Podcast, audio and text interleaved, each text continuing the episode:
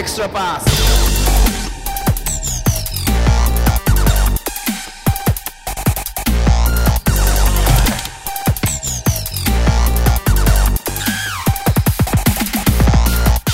皆さんこんにちは。エクストラバスポッドキャストです。ズボンです。宮本です。唐突すぎませんか？いやいやいや、じゃあやり直しましょうか。いや、大丈夫です、大丈夫です。いいですか？はい。お便り読みますね。リエさんからいただきました。はい、ありがとうございます。ズボンさん、宮本さん、こんにちは。こんにちは。朝から悲しいニュースが入ってきてショックです。私が NBA 選手で最も大好きな選手、コービーがまさかの事故死だなんて。いつか日本に来てくれると期待していたのにう、ん。叶わないまま終わりました。えー、懐かしい写真も添えておきます。ということで、なんか昔のね、雑誌の写真を添えてはい。送ってきてくれましたけれども、はい。はい。うん。ということですね。そうですね。うん。まあ、ヘリコプターのね、事故で、お子さん、ね、娘のね、バスケにはい。行くときになんか結構頻繁にヘリ移動してたらしいんみたいですね。ですよねうんうん。で、なんか聞いたところによると、霧が、もやがすごかったけれど、そうですね。航空、ん？飛行許可が下りてなかったんだけれども、なぜか飛んでいたという。なんかプライベートヘリ。の事故率がかなり高いっあ、そうなんだ。っていうのがうん、僕、アメリカ人の友人からもなんか連絡をもらって、うんうんうんうん。で、そうだ。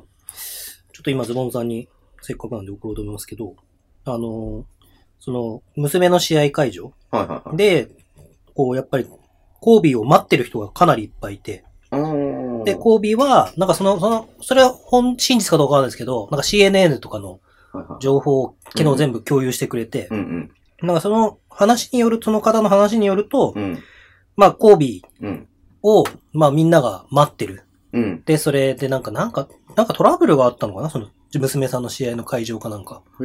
わかんないけど、で、そービーは、その、そこに、いち早く向かいたくて、そのヘリあじゃあ急いでたってこそうとなんだ。、あれしたみたいなっていう話を僕はちらっうとちょっとそれは真実かわかんないから、はい。これから日本にも情報は入ってくると思うんですけど、うん。で、それが、そのコービーを待ってた人たちが今送ったんですけど、うん。こんな感じです。ちょっとこれ現地の人からの写真らしいんですけど、これだけの人がコービーを。待ってて、すごいし、これがちょっとうだなれ、うだなれ、ん？そうどのタイミングかわかんないけど、うなんだれてるね。トラブルがあって、ちょっと困ってたのか、その事故のことを聞いて、うん、こうなってしまったのかちょっとわかんないですけど、要は、説明するとバスケットコートにものすごい人が。入っていて、みんな下向いて祈ってるみたいな感じになってるね。うん。で、まあだからコービーはいち早くここに向かいたくて、うん。ヘリを出してしまったみたいな、っていう話を、まあ現現地っていうかアメリカ人の方から、友人からそうなんだ。聞いて、まあだからそのアメリカ人の友人と話したのは、うん。ままあその、コービーって、まあリエさんもそうだと思いますけど、うん。まあ間違いなくヒーロそうだね。うんうん。ー、こう、なんですけど、まあコートのオフ、オフコートでも、そういう、まあ今ね、ずっと引退してからもいろいろ活動してましたけど、はい女子バスケ普及させたりとかうんっていう、そういうところでもやっぱり一人のヒーローとして、うん。こう自分ができることうん。に対して、やっぱり真摯に向き合ってたんだなっていうことが改めて、うん。まあどこから見てもね、それはわかるけど、そうだねう。ん、残念としかそう言えなくね。て。で、何回だったかな？何回か前に、このポッドキャストに出てくれた、うん。FA 狙いさんはいはい。とちょっと連絡取ってて、うん。まあ狙いさん、NTR からのリス、あの、流れてきてくれたリスナーさんっていうのを。はいはい。言い方が。流れてきたのかな？うん。で、NBA 大好きだから、はいはいはい。もうすごいショックを受けてて、うん。で、ちょうど僕と同世代、ちょっと下なんですよね、狙いさんがそうだよね、同じぐらいだね。そう、だからちょうどもう多分、憧れを持った時はコービーが前世時代っていうか、そね。その、もう王朝を築き始めて、うんうんうん。こう、ちょっと、ね、レイカーズがダメになって、はいまたパウと一緒にやってっていう、こまた2連う、覇してねっていうね。でっていう、そう、のを知ってる世代。うん。うん。まざまざと僕らが憧れた世代っていうかそうだよねうん、多分。っていう意味ではなんかちょっとその、お便りとかを送りたかったんだけど、うん。もうちょっとどうしても言葉にできないうん。っていうことで、ちょっと投稿は無理ですと。うん。で、まあこれだけ可能なら代弁してくださいっていうのが、うんまあ24秒と8秒の、この後ニュースで扱うかもしれないですけど、はい。を NBA で、はい。あの、祈りっていうんですか？その、バイオレーションね、そう追悼の気持ちとしでて。はい。やったのを、まあ B リーグでも実施されるかもしれないっていうあ、そうなんだ。話が、へーまああるみたいで、まあそれを、まあ狙いさんとしてはきっと、必ずやってほしい。あ、そうなんだね。うん。なっていう感じですねう。ん。いやー、早すぎるよね。いや、早すぎますね。うんいやーうんいや、俺なんかも年が近いからさ。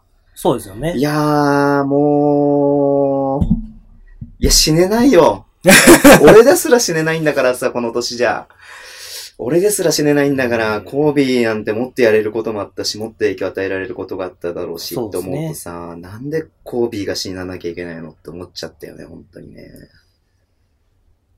うん。こう、うーん、まあ本当に、うん、なんとも言えない。昨日ダイナーは、NBA、あバスケットボールダイナーもうんうんっていう YouTube がうん。うん。あるんですけど、もう見させてもらって、うん。あの、NTR の大島編集長とかがやってる、うんレオさんとかやってる、うん。もうちょっと僕も涙を流してしまったんですけど、僕もツイートをさせてもらったんですけど、僕コービー大嫌いだったんですよ。うんうんで、まあその大嫌いな理由が、うん。うん。こう、僕が NBA を見始めたのは、うん。ロックアウトがあったに98、97、98シーズン。あスパーズがデビッド・ロビンソンとダンカンがうん。入ってきて優勝したうん。98、99かな。え、ロックアウトがあった時はブルーズが優勝したんじゃなかったっけ？あ、じゃあその次か。うんうんうん。ブルーズ王朝の次かな。だかうんうん。らブルーズはリアルタイムで見てないんですよ。うんうん。で、そこで初めて、まあ、前も話したかもしれないですけど、フープうん。を買って、うん。で、まあ、デイビッド・ロビンソンとかダンカンとか、ケイミン・ガーネットとかがルーキーだったかな。うん。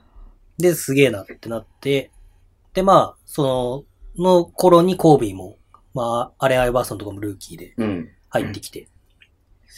で、僕はサクラメント・キングスが好きだったんで、はいはい。おそらく最初の3連覇3ピートしたレイカーズ、シャックとうん。コービーの時代の時に、おそらく一番レイカーズに迫ったクラブはうん。サクラメント・キサングスなんですよ。クラメント。うん。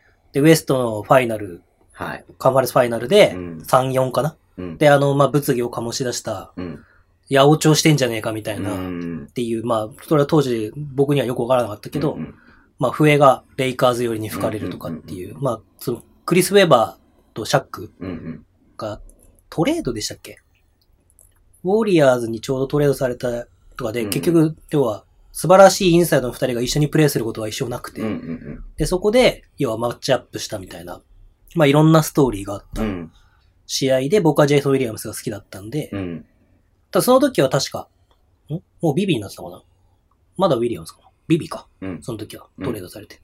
まあそれきっかけでサクラメントキングが好きで見てて、まあもう邪魔なんですよ。レイカーズが。まあそうだよね。なんか今年はいけそうだと思うと必ず立ちはだかるのがそ LA。レガズっていうね。うん。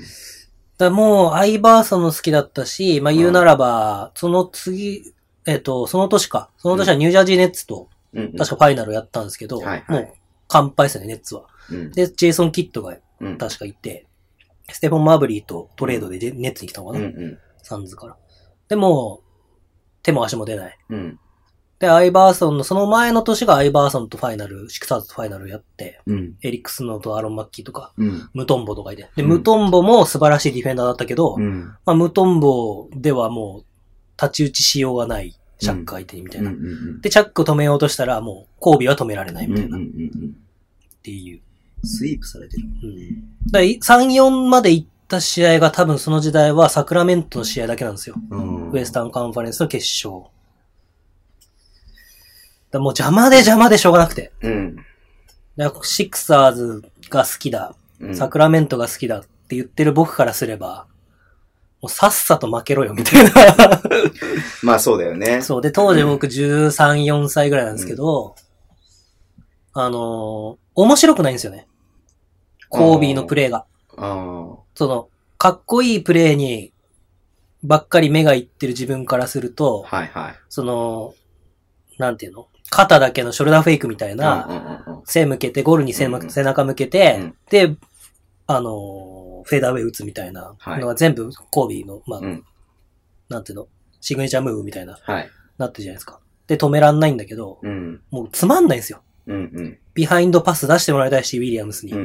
アイバーソンにクロスオーバーうんで、ね、こう切り裂いてほしいし、とかっていう、うんダブルクラッチしてほしいしって思ってる時に、もう邪魔で邪魔でしょうがなくて。うん。ハーフコートのね、そう。地味な確率の高いね、そうそう。プレーでね、そうね。着々と点を決めてってね。うん。で、まあ、コービー止めようとしたらシャックが止めれないとか、うんどっちかが絶対ファイナル MVP になってるみたいな。うんっていう時代に僕はもう、まあ、バスケを見てたんで、うん一番め、僕が間違いなく NBA を一番見てた時代うんおーですね。僕はその後、もうバスケが嫌になって、うん。バスケから離れたんですけど、うんうんだからその後パウとかうんとうん連覇したとか、そういうチャックがヒートに移籍したとかっていう時代は正直あんまり見てなくて。うん。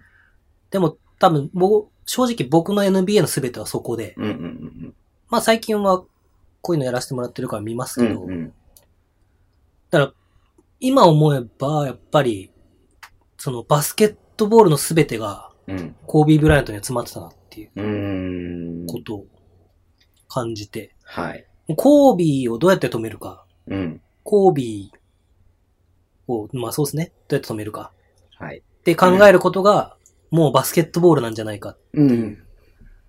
思わせるそう。選手だったのっていうのが、はい。だから僕のバスケットボールの思い出、NBA の思い出は、気づけばコービーに全て支配されてたっていうことを、あーなるほどね。昨日、一昨日はい。昨日か。昨日ね。うん。で、すごく感じた。うん。あ、僕、めっちゃコービー好きだったんだな、みたいな。まあそれ、おあの、レオさんのそうね。失う勇気、コービーブラントのあれにも後書きに書いてましたけど、うんうん。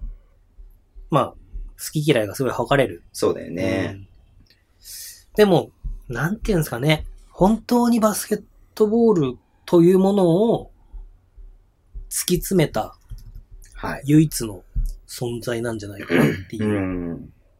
バスケットボールを勝利に導くためには、うん。こういうものが必要なんだっていうものすべておそらくうん。考えうるもの。うん。まあ僕なんかが考えてることよりももっと深いことをたくさん考えられる人ですけど、そらね。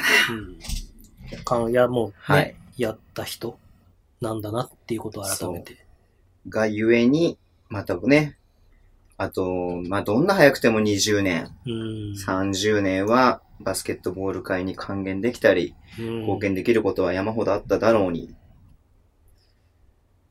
というのはね、まあ言っても仕方ないけど悔やまれると言いますか、残念でなりませんし、いや、なんかか、悲しいというか悔しいというかなん、なんだろうな。昨日僕もね、あの、突然、はい。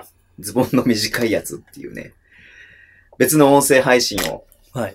昨日から始めたんですけど、宮本さんと喧嘩したんですかっつってね。いやいやいや、一応宮本さんにも相談してさ、やろうと思うんだけど、どうかなっつって、えやった方がいいですよって言ってくれたからさ、やろうと思うんだけど、今日やったらこの話は避けて通れないでしょって言って、だからこそやった方がいいんじゃないのかなっていう気持ちもあったんだけれども、まああの時点でも整理がついてないし、今もなんかこのことに触れると、なんかここ気持ちがね、ムズムズしますよね、やっぱりね。うん。なん、なんていうんですかね。こう、すごく偉そうな言い方にいつもなってますけど、はい。こう、バスケットボールうん。をいろんなところから僕らは魅力を感じて、うん。こう追いかけていくわけじゃないですか。うん。うん。で、僕には僕の好きな観点があって、うん。うんズ。ボンさんにはズボンさんの好きな観点があって、うん。で、まあ、このリスナーさん聞いてる方、聞いてくれてる方にははい。自分の好きな追いかけ方があって、はい。でも、おそらく、コービー・ブライアントという名前はうん聞いたことがあるうん。名前、バスケを知らなかったとしても知ってると思うんですよね、僕は。はい。方が多い。はいはいはい。で、僕がコービー・ブライアントを初めて、その知ったのは、確かコロコロコミックなんですけど、えー、何それ？コロコロコミックで読み切りのあれで、あのツイッターでも流れてますけど、神戸牛をお父さんがジョーブライアントが食べて、うんうんうん。で、あまりにも感銘を、美味しいと感銘を受けて、うんうんで、息子には神戸っていうスペルをつけて、うん。神戸になったっていう話がコロコロコミックの読み切りであったんですよ。小学校4年生か3年生ぐらいの時。へーえ、コービーの漫画として？そう。へー神戸誕生秘話みたいな。へでーあれが僕小学校3年生か4年生の時だから、ちょうどコービーがルーキーで NBA に入ってきた時。うん。で、ルーキーで入ってきたのに、もうボコスカシュート打つわけですよね。そうね。今の選手は考えられないような、うん、周りにすごい選手がいるのに、自分が打って外してっていうことをルーキーシーズンとかにうんやってて。うんうんで、まあその誕生秘話みたいなうん。のが読み切りで、うんコロコロコミックにあって、うん。未だにそれは覚えてて、へえ。さすがに俺その時高校生だからコロコロコミックは買ってなかったな。いや、あれはね、でも、なんか、運、運命っていうか、さっきの狙いさんもそうですけど、うん。多分、コロコロコミックがボンボンか、ガンガンかなんか買うんですよ、うんうん。みんな。うんで、その時に、その、読んだ僕らは。プレイを見たことがなくても、うんコービー・ブライアントを知ってる世代なのかもしれないですよね。だそういう意味で、こう、うんこう、バスケットボールを好きで追いかけていけば、うん。うん、こう、必ずどこかでうん。行き着く人。うんうんうん。だからここのタイミングでねう、ん。初めて知る人もいるだろうし、そううんまあそれでもいいと思いますよ、全然。うん。でもこう、そういうものを、なんていうんですかね、バスケットボールの魅力を、うん。それぞれの形で、改めてこう、まあ、マンバメンタリティじゃないですけど、うん。発信うんしていく。うん。かなきゃいけないなと。はい。うん。宮本先生が泣いております。はい。じゃあ、いいですか、宮本先生。じゃあ、嘘泣きはこれぐらいですか？嘘泣きじゃないでしょ。めっちゃ泣いてるでしょ。いや、僕もなんかやっぱ話すとさ、出てきちゃうよね。泣いちゃうよね。ということで、えー、まあ、なんかね、こう、NBA のロゴにしようみたいな署名が20う万署名も集まってるらしいです、もうすでに。あ、コービー。コービーの姿を NBA のロゴにしたいっていうね。し、あとは、マーベリックスかなダラスが永久欠番24番をうん。まあ、所属はしないけども、えー、永久欠番して誰もつけることができない番号にする。まあ、これも異例だよね。ジョーダンがマイアミヒートで永久欠番になってるけど。あ、そうなんですね。そうそうそう、所属しないけど、ヒートはジョーダンに敬意を表して、23は永久欠番になってる。うん。うんみたいな感じでね。うん。オールスター2月にありますけど、はいはいはい。なんか8とそうだよね。24のチームにしようみたいな案もあるとかっていうのを、そうだね。うん昨日バスケットボールダイナーの方でやってましたけど。トレイヤングがね、普段11番つけてるのに、昨日8番つけて登場して、あ、なんか普通に、あ、そういうのってありなんだって思っちゃったんだけど。でも、ヤンキースとかもね、ああ、みんな、みんな同じ番号来たりとかって、うんまあアメリカ、そういう、なんかあるんでしょうね、そういう文化。競技としてわからないわけじゃないからね、審判がね。B リーグとかもなんか可能だったらうん。やってほしいですよね。全員、まあ、お金もかかるから一概にはいないですけど、うん。全員24、相手チームが24つけたら、うん今日は全員8つけるとかさ、うんうんうんっていうのが。まあもしくは B リーグで8と24のウェアとかを販売してもらって、アップはみんなそれ着てやるとか、うん。うん。そういうのはや、ちょっとやってもらいたいなと僕は、うん。個人的には思いますね。うん。もう難しいのはさ、全然、コービーのこと知らない人もいっぱいいると思うんですよ、うん B リーグは。そうですねうん。まあ、それがだから、簡単にっていうわけにも多分ね、いかないかもしれないけれども。うん。ただ、まあね、この間のアジア、アジアじゃない、えっと、ワールドカップのね、アンアンバサダーっていうのやってたりとかもね、うんして。で、そもそもね、あの、日本、神戸が名前の由来でもあるし、うんお父さんのジョー・ブライアントは、レラカムイでもね、そうね。ヘッドコーチうん。やってましたから、うんうん。はい。話すとキリがないですよ。そうですね。でもだから本当に、うん。まあ、これから時代が進んできますけど、うん。必ずまあ41年という短い。残念すぎるうん。人生だったと思いますけど、うん。必ずバスケットボールをうん、こう、好きになって。突き詰めていけば、うん。コービー・ブライアントにぶつかる。ことは間違いないと。僕は思うので、うんまあ、これからはい。彼の、うんあの、アスフレの岩井定健コーチも。なんか練習で、うん。ツイッターで話し、上げてましたけど、うん練習で、うん。ユースの練習で、コービーのムーブをピピックアップしたとかっていう話を載せてましたけど、そうやって、やっぱりこう、受け継いで、別にね、面識があるわけでもなんでもないですけど、ね。うん。受け継いでいくもの、はい。伝えていくものうん。っていうものは、何かしら、はい。こう、後世に残していきたいなとはい。いうことで、なんていうんですか、こういうの、追悼の一つですか。はい。そうね、だから、コービーも含め、福帯もそうだし、ね、娘さんもそうだし、うん今、飛行機事故、あー同乗されてたごめん、ヘリコプター事故でね、9 9人ね、うん。亡くなったってことなので、ご冥福を本当にお祈りしています。はい。いいですか？嘘泣きはじゃあこれぐらいでいいですか？嘘泣きじゃないです。はい。じゃあ切り替えていきましょうか。はい。はい。じゃあ僕もここでシュークリーム食べますよ。シュークリーム買ったんですか？シュークリーム買ってきた。ズボンさんさ、でれん。なんか僕がお菓子食って収録してるさ、ガサガサうるさいんだよって言われるさ、最近結構ガサガサしてるよね。いやー、いいんじゃないですか。はい。じゃあ、えー、っと、告知。はい。告知はなる？バダブドリ、ダブドリ以外にある？ダダブドリで40 40分告知があるんですけど。あ、本当？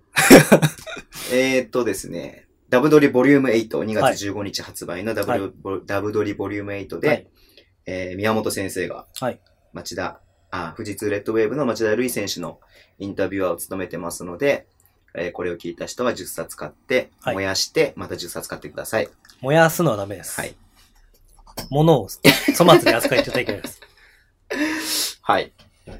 ということで、僕のところは修正テープで消しながら町田選手のコメント、はい。インタビューをもう暗記して言えるぐらいうん。言ってください。うん。であれでしょ？だから最終的にあれでしょ？オーディオブックにするんでしょ？そうそうそう。それがもしできた人は、うんエクストラパスで朗読会をうん僕が僕のところ読むんで、なるほど。はい。え、原稿見た？原稿とか？見てないですね。あれ、送られてこないのかね？いや、来るんじゃないですか？発売するまでわからない。発売するまで全然違うこと言って。いや、それはね、あどうする？めちゃくちゃ悪いやつに印象操作されてたら。いや、でもさ、結構変なことも喋ったでしょ？変なこと喋ったけど、でも、おかしな人ではないからさ。まあ、まあね、うんバスケの関連するとか、うんうんうん他の関連の話をしてたからうん、おかしなこと言ってないから、別にさ。うん。あの、こう思い出すと恥ずかしいんだけど、うんうんうん。あの、いや、それはないでしょ、みたいなやつ覚えてます、僕が。最後に、なんかちょっと終わりかけの時に、うん。あ、じゃあ、みたいな、覚えてます？覚えてない。それ言っていいのかわかんないけど。どういうこと？や、言わないけど、うんうん。なんか僕が、あ、じゃあ、あの、ん？まあ、言うと、あ、まあ、どうなんだ？まあ、いいか。いや、読んで僕。全然今わかんないわ。であ本当ですか？いいわうん後で聞く。まあ読んで。うん。あ、そうね。はい。あの、本当に、えー、ね。で、さっき町田類事件が起きたね。町田類事件起きましたね。あれはすごかったですね。あれ持ってるよね、やっぱりね。あのー、まあ、言っていいって言われたんで言いますけど、はい僕、宮本さんち今二人で、あの、録音、ね収録してるんですけど、はい。ランチに行ってきたんですよ。とある人と。久々、久々ランチですね。とある人と。はいねえーっとですね。エクストラパスでおなじみの、はい。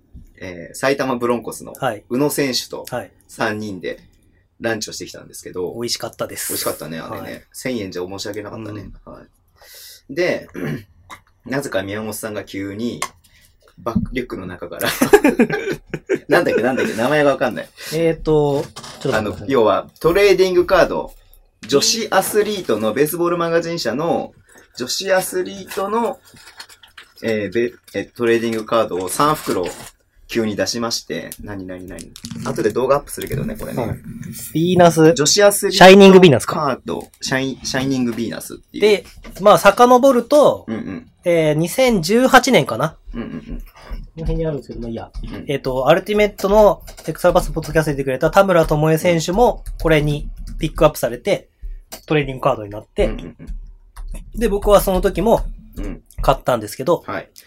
えっと、僕、あ、これ告知じゃないけど、うん。うん。まあ、告知か。うんえっと、B リーグトレーディングカード、なんていうの、名前前なんていうかわかんないけど、もう今販売してるんですよ。はいはいはいはい。で、僕それで、そのなんか、ツイッターのあれで、うん。あの、グループブレイクはいっていうのか。な？ギガシェンさんそう、ギガシェンさんに誘われてに参加させてもらっててうん。で、まあ、カードをみんなで買って、みんなで開けてっていう話をしたじゃ、うんうんうんあの、お便りもらったじゃないですかうんうんうん。で、それに実は初参加させてもらってて、で、まあ僕カード好きなんで、はいはいはいまあやりますと。うんうん。で、やりますって言ったのに、マジっすかって書いてきたんですけど、いや誘ったのそっちじゃんって思うんですけど。いや、マジでやるって言うと思ってなかったんでしょ。うんそう。え、戻していいこっちに話。あ、いいです。で、女子版には、そいろんなアスリーう。アトさんスリートね。そう、いろんな、要はバスケだけじゃなくて、バレーボールのね、そうこの大山かなさんとかね、競泳、体操、野球、サッカーみたいな感じ、テコンドー、パルクールね。はい。いろんなアスリートがいる中に、そう。今回のカードは、バスケがバスケが、二人なんですよ。そう、なぜか富士通の、えー、町田瑠唯選手と、はい。田中真美子選手はい。の二人がルーキーの田中はい美子選手ね。がピックアップされてるっていうので、宮本さんがそれ嬉しそうにね、リュックから、こう、5枚入りの、1パック5枚入りのやつを3パック出しまして、うん。で、まあ、僕とね、ズボンと宮本さんと宇野選手がいたんで、まはい。あ一一つずつ開けて。誰が町田当てたらすごいよねっていう話をして、結果、僕が開けた、まずは最初僕が開けたんですけど、はい開けたのが、えー、田中選手がはい僕、ちゃんと出して、おーってなりましたよねで、町田塁出ないね、つって。で、次宮本先生やったら、うん誰一人バスケの力でなくて、最後に、宇野選手が開けたら、開けた瞬間に一番上に、がに町町田塁田塁がいるっていういやさすが持ってるなっていうさ。違うなっていう。いやー、やっぱ違うね。うん。いス、スターだね。や、だから、もう一回次、なんか会うときは、うんうんもう一回買って次、宇野さんのやつからサインカードが出てくることを期待してああ、なるほどねじゃあ、宇野さんに開けてもらった方がいいかもしれないね。うん。いや、宇野選手いいいい人でしたねい。や、かっこいいしね。イケメンだったよイケメンだった。福山雅治みたいな感じだった。あんちゃん、つって。ズボンさん、つって。いや、全然そういうタイプじゃないけど、なんか、顔、かっこいいし、しね、すごいいろいろ考えてるなっていうのはすごい、うんすごい刺激を受けてきました。うん。まさかでも僕も、うん。ありがたいことにご連絡をいただいて、おうんうんあったんですけど、うん。うんこの、ノリとテンションで生きてる宮本が、うん。うんなんか、あ、行けたら行きましょうね、ランチっていう、なんかそういうツイートをうん。うん。勝手に絡んだところから多分スタートなんですけど、ああ、なるほどね。で、本当に連絡いただいて、ああ、まあ、ぜひって偉い。言って、偉い。もうズボンならそんなもう、うんスルーだね。偉い。はそう。まあ、楽しいランチをしてきましたので、はいはい。またね、なんか機会に、うん宇野選手ともね、ちょっと絡んで。やっていきたいし、えー、もちらみを呼ぼうと。そうですね。ブロンコスには、世代最強レフティーとエクストラパスが太鼓判を押す、モチラミンがいると。うん。となると、うん。どういうことがわかりますか、ズボンさん？んオフシーズンのイベントは。あ世代最強レフティー3世代。長谷川昇、長谷信、鍵富タイガー、モッチラミン。を呼んで、何？右腕で腕相撲大会でもやらせる？そうですね。右手を使ったフリースロー大会とか。絶対左手は使っちゃいけませんっつって。っていう大会でもやりますか。はい。いや、本当ありがとうございました、宇野選手ね。楽しい時間でした。はい。またぜひよろしくお願いします。はい。じゃあ、あとね、告知じゃないけど、やっちゃいましょう。えー、抽選。はい。プレゼント企画がありましたので、えー、抽選があります。ありがとうございます。まず、先週の収録の中でお話しした、ミヤモンのオールスター土産、はいえー、缶バッジのね、うんセットをプレゼントです。ちょっと待ってね。これ設定しなきゃいけないんだよ。ちょっと待ってね。えっ、と、5個ですね、缶バッジが。はい。で、えっ、と、できないできない。誰がいたんだっけな？できた。アイラ・ブラウンのダンクコンテストはいはい。バッジ。えー、西川の、えー、スリーポイントコンテストバッジ。ファジーカスの普通のベイホワイトのバッジ。はい。竹内、康介選手はい。の B ブラックのバッジ、はい。えー大塚優斗はい。選手の B ホワイトのバッジ。はい。なかなか、ドサンコドサンコしてますね。僕が弾いただけあって。そうね。ううんん。うんどさんこだね。うん。つうか、西川いらないのね。え？宮本さんの中で西川のバッジはいらないのね。あー。ちょっと惜しいのかなと思ってたんだけど。オリモさんだけ僕当たって、あ、折茂さんだけキープしたんですオリモさんだけキープした。オッケー、じゃあ行きましょう。行きますよ。はい。あ、1番。1番、珍しい。1番、まなみさんです。まなみさん。え、なんだこの人？狩野祐介。仮のシガリックスターズブースターですか？レイクスターズ32、スープス、ブロンコス、ブロンコス？バレー。はい。僕はフォローしてますね。そ相互フォローになってる方ですけど、ちょっと多分お会いしたことないかな？じゃあ、はい僕もきっとフォローされてると信じて。はい。ちょっと待って、中になっちゃっなん、なんの、た。違う、くなんの、くじアプリをね、今ね、一回切ったら CM が入っちゃった。ブロンコス。ブロンコスの10番。10番。清水良平選手。ああ、あれじゃん。知らないけど。あれですよ。さっき出し、言った、田村智恵のお友達ですよ。ああ、そうなんだ。はい。うん。はい。おめでとうございます。おめでとうございます後で DM 送りますんで、見てください。宇野さんに会った時に、はい。ブロンコスも好きな方にうんプ。レゼントするってなかなか、あれですね。8億人もいたのに。そうね。うん。まあ多分やらせじゃないですか。はい。えー、もう一つ。まあこれ後で言ってもいいんだけど、僕先週、はい。水曜日の日に、はい。えー急遽、予告してた通り、北海道に行ってきました。はい。まあこの話は後でしようと思ってますけど、えー、そこでね、あのーゲリラ企画、ズボンズチャレンジ、リアルズボンズチャレンジということで、ズボンをとっ捕まえて、はい。えー、ツーショットないし、まあ、ソロの写真を上げてくれれば、1名様に T シャツ、はい。えー、エクストラパスの選べるんですね、しかも。デザインも色もサイズも、まあ、当たった人が選んでいいですよっていうものを、はい。えー、やりました。で、結構ね、声かけられたんだけど、まあ、その話人気でしたね。人気でしたね。人気でした東京でね。、東京で、イライラしてるんじゃないかなと思ったけど。いや、おかげさまで本当にもう歩くたびにね、あの、列をなして声かけていただいたので。歩けばズボンが当たるみたそいうな。そうそうそうそうそうそう。いいっすか？じゃあ、いいっすか？抽選していいっすか？お願いします。はい。よいしょ。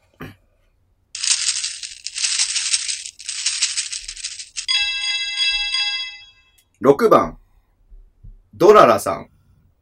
ドララさん。ドララさんめっちゃ話して、俺。ドララさん最初の方に上がってませんでした？ドララさん割か、割としょっぱなの方に。2番目かな？ですよね。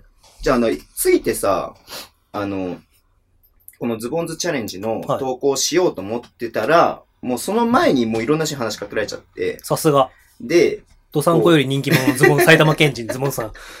かけられちゃったから、はやべ、投稿しなきゃと思って、でもせっかく話しかけてくれてるからさ、あの、せっかくならズボンチャレンジやってほしいじゃん。うんだから、特にあの、リスナーの人だったから一番最初に。だからその人が、に、その、説明をしながら投稿して、うんそれを説明して、るのす、あ投稿してる姿を一番最初に投稿されて、ズボンズチャレンジの。へえ、あ、なるほど。ズボンさんが打ってる姿を写真撮られて投稿されたんですね。で、最初そ。の、で、その人の話終わったら、うんタタタタってドララさんが来てくれて、はで、今投稿したんですけど、つって、これやって、やるんですよ、つったんだけど、ドララさんは、はいもう、あのね、あれですよ、読まれてましたよ。行動を。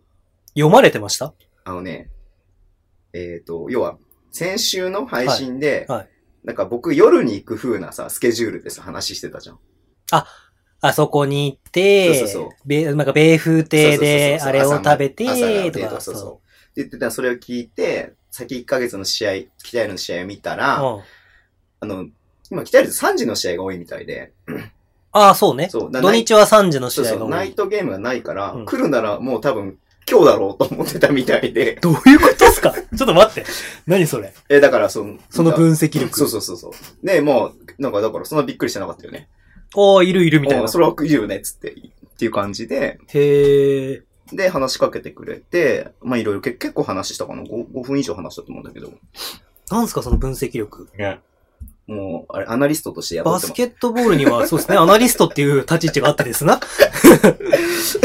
だびっくりした。俺、だそんなさ、夜の試合が他にないなんて思ってないじゃん。うん。見てないし別に。え、でもなんか別に僕も話してて、うん。別に3時の試合に行ったとしても、うん。別に、米風亭行ってご飯食ってもいいだろうし、うんうん。でもあれか、締めパフェが間に合わないとかいう話かそうそうそうそう。もう夜の話試合に行くみたいな体でも話してたから、もうね、バレてたんですよ。すごいっすズボンね。さんがこの日に来ること。今日だと思ってました、みたいな感じすが言われたんで。あの、レバンが北海道でアナリストとして、どうですか？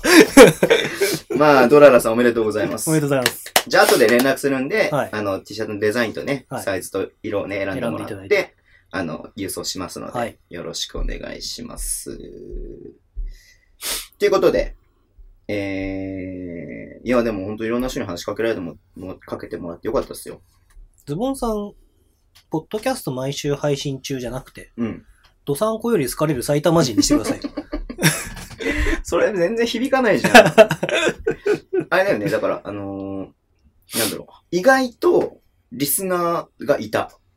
へえ、え？ほら、だから要は、投稿とかさ、まあ、あうんの、ツイッターに感想とかくれないんだけれども、聞いてますよって人が意外と言ってびっくりした。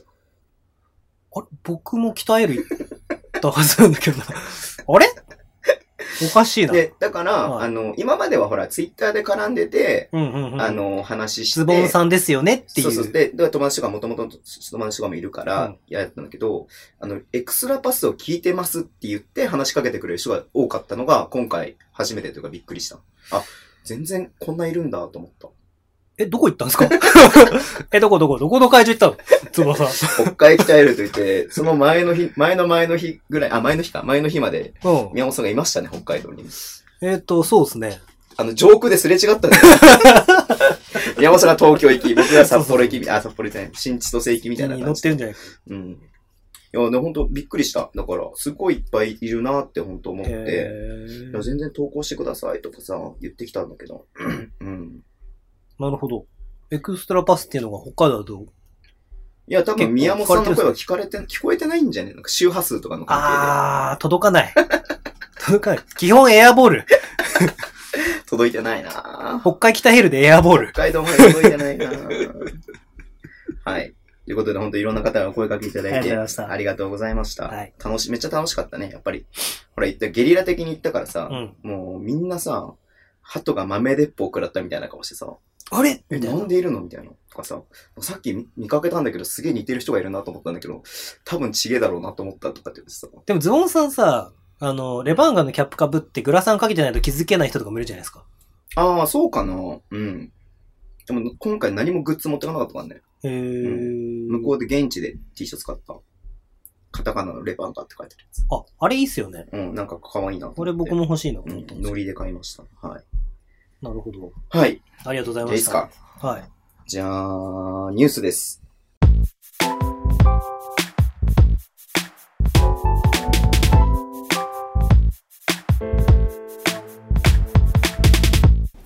ニュースなんですけど、はい。えっ、と、ごめんなさい。僕ね、一つね、今ね、お便りをね、読み忘れました。読みましょう、じゃあ。はい。でニュースじゃないです。まあ、よくわかんないけど、お便りを読お便り読み、はいのお便りを、えー読み落としました。はい。はい。えー、ズボン目撃情報。ああ、なるほど。はいそれは読み落としてますね。ズボンさん、宮本さん、こんにちは。こんにちは。えー、プリプリプリンです。ああ、ああ、ああ。22日、北エルではいズボンさんをお見かけしたときは、はいあまりに突然すぎてはい驚きました。はい確かにエクストラパスの中で近々北海道に行くと言ってましたが、はいそれが22日とは、驚きつつもトラピストクッキーをお渡ししたことに満足した私は、はい。お写真を撮ることと宮本さん用のトラピストクッキーをお渡しすることを失念してしまい大変反省していそう、ます。ないんだよね、そう。ふと見ると、ズボンさんのお席が私の席の真向かいだったので、はい。試合後に再度ご挨拶に行こうと思い、試合後ズボンさんがいた席を見ると、すでにズボンさんの姿はなくご挨拶できずじまいでした。次回お会いする機会があれば、ぜひお写真を撮らせていただきたいです。宮本さんにも直接お会いしてご挨拶したいです。ではまたお会いできることを楽しみにしています。はい。ありがとうございます。はいトラピストクッキーもらっちゃった。僕が好きだと散々公言してるトラピストクッキーを。と思ってね。おっと？てってれー。トラピストクッキー。あれ、これさ、めっちゃ昭和な、昭和なドラえもんだよね。いや、宮本さんが食べたいだろうなと思って、バターみたいな。もらったのをね。これトラピストキャンディーへえ。トラ、んそうだよ。トラピストバターキャンディーって。あのさうん、すごい思うんですけど、うんうんうんこれ聞きたいんですけど、うんリスナーの方って、うん。毎回こうやってお菓子小袋とかに入れてそうだよ。持ってるんですか？そうそうそう。リスナーじゃないよ。あ、違う、その、ブースター。ブースターの方うんそうそう。僕も、立ち火とかに行くともらうんですよ。ううんうんこれ宮本さん、お年賀ですってこの間15日一緒に行ったじゃないですか。お年が。お年賀ですって言ってもらうんですけど、そう、くれる。で、僕さ、うんまあそういうとこが良くないなのね、うんめんどくさいから買わないんですよ。あ、何も用意しないね。そううんうん。だから別にあげるものもない。からもらうばっかりなんですけど、うんなんか、すごいよね。そう、だから、もうほんと、だから前行った時はさ、それこそ、こう、ベッド、半分ぐらいも埋まるぐらいお菓子をもらっちゃうわけですよ。うんうんうん。あ、まあ行くって言ってるしね。そうそう。で申し訳ないなと思ってるから、うんなんかこう、行くって言っちゃうとさ、じゃあズボンさん用にさ、ズボンさんやって書いたらさ、なんかちゃんと用意してくれたりとかするからさ、あ申し訳ない。パンとかくれる人がいるからね、美味しいパンですっつって。いや、本当にいるあ。の。すごいそれは。全然ありがたいんだけど、はいでもその気使しちゃうと、やっぱあれだなっていうのがあって、今回ちょっとテロ的に行ってみたんだけどね。確かにそうなんですよね。ぜひ宮本さんに食べてもらいたいと思って、いいんですか？プリプリプリンさんからもらったトラピストクッキーを二人で分けますので、え、3枚食いしたいんですけど。いいよ、三枚食いして。三枚食いしていいよ。そう。そうなんですよ。函館からね、プリプリプリンさん行ってて、すごいですね。その道中でエクストラパスを聞いてくれてるみたいなので、嬉しいですよね。あ、やっぱうま トラピストバターキャンディーもいただきましたい。それは初めて知りました。あ、そうなの？はい。同じでしょ？トラピスト、トラトラピスト一家でしょこれは。トラピスト一家。トラピスト一家でしょいやー。トラピストクッキーやっぱうまいなえ、これ食べていいの半分？こはいっすよ。れ3枚食いするの？僕は3枚食いします。これだって1枚を食べても3枚でこれ半分食べても同じね、口の中に入ってくる量は。いや、そうね。そうね、半分に切ったから。そうそうそうそう。総量としては。ありがとうございます。ちょっと食べるね。うん。いや。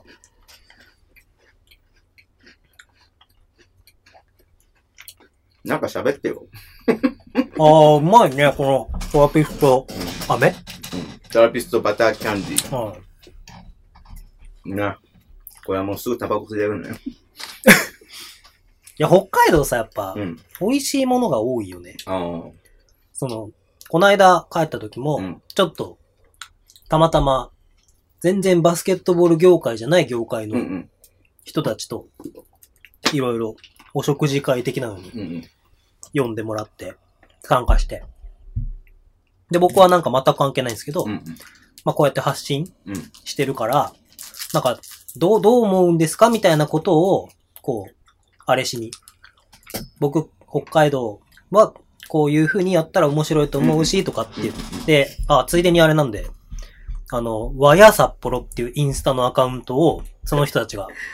始めて、まあ正直全然まだ方向性とかもないと思うんですけど、はいなんかまあ北海道のいいところを、うんまあとりあえずまず発信していこうっていううんうんうんうん。感じで始めたんで、よかったら和やアンダーバー札幌、うん。まあもしくはひらがなで和や札幌うんうん。でインスタで、はい。あの、検索してもらうと出てくると思うので、はい。フォローしておいてください。はい。そう、じゃあもう一回北海道の話しよっか。ニュースはいいから、いろいろ事情があって今日は。じゃあ北海道のお話しします？え、どうでした？え、でも結局これさ、話す予定だったでしょ？あそうだよズボン、ズボン旅行記。ズボン旅行記。今日これで終わるつもりだからもう俺の中で。で、まずね、あれですよ。まあ、ズボンさん寒がりなんですよ。デブの寒がりなんで、うんあの、超極暖を着た上うにん、パーカーを着て、うん下も超極暖のタイツを履いて、うんスウェットを履いて、うんブラキモの、うん北海道に飛び立って、しかも靴は、あの、ゴアテックス素材のナイキの登山靴、絶対に染み込まないみた。染み込まないし、はいあの、滑らないように。うん。行ったら、暑い。びっくりする。ずっと汗かいてて、うんで、あの、一回ほら、ホテルにチェックインして、うん荷物とか置くんで行った、行って、もうその時に全部脱いだからね。中を？タイツも、外？タイツも、いや、外は脱いでないでしょ。ただ下着で歩いてる変な人でしょ。裸の大使みたいになっちゃうでしょ。うん。いいんだけど、それでもさ、そうだ、タイツも脱いで、おにぎり持って？そうそう、国難を脱いで、おにぎり温めますか？つっておにぎりを持って、うんおおにぎり美味しいんだな、つって。食べてたんですけど、いや、もう暑くてさ、うん。で、あのーニット帽とか持ってたんですけど、にああと、ーネックウォーマーと、ニット帽と、手袋と、あと、あの、薄いシャカシャカで行ったから、あの、インナーダウンみたいなのを、ちっちゃくこうコンパクトになるから、持ってったんだけどうん、一、回も使わなかった。へー。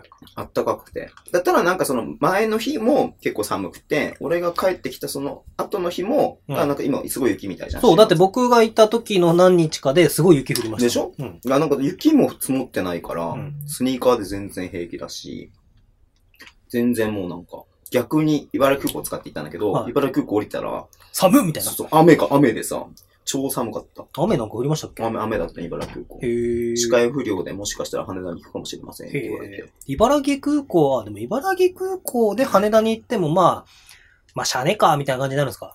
帰れなくはないし、みたいな。いやでも車止まってるから茨城空港に。確かに。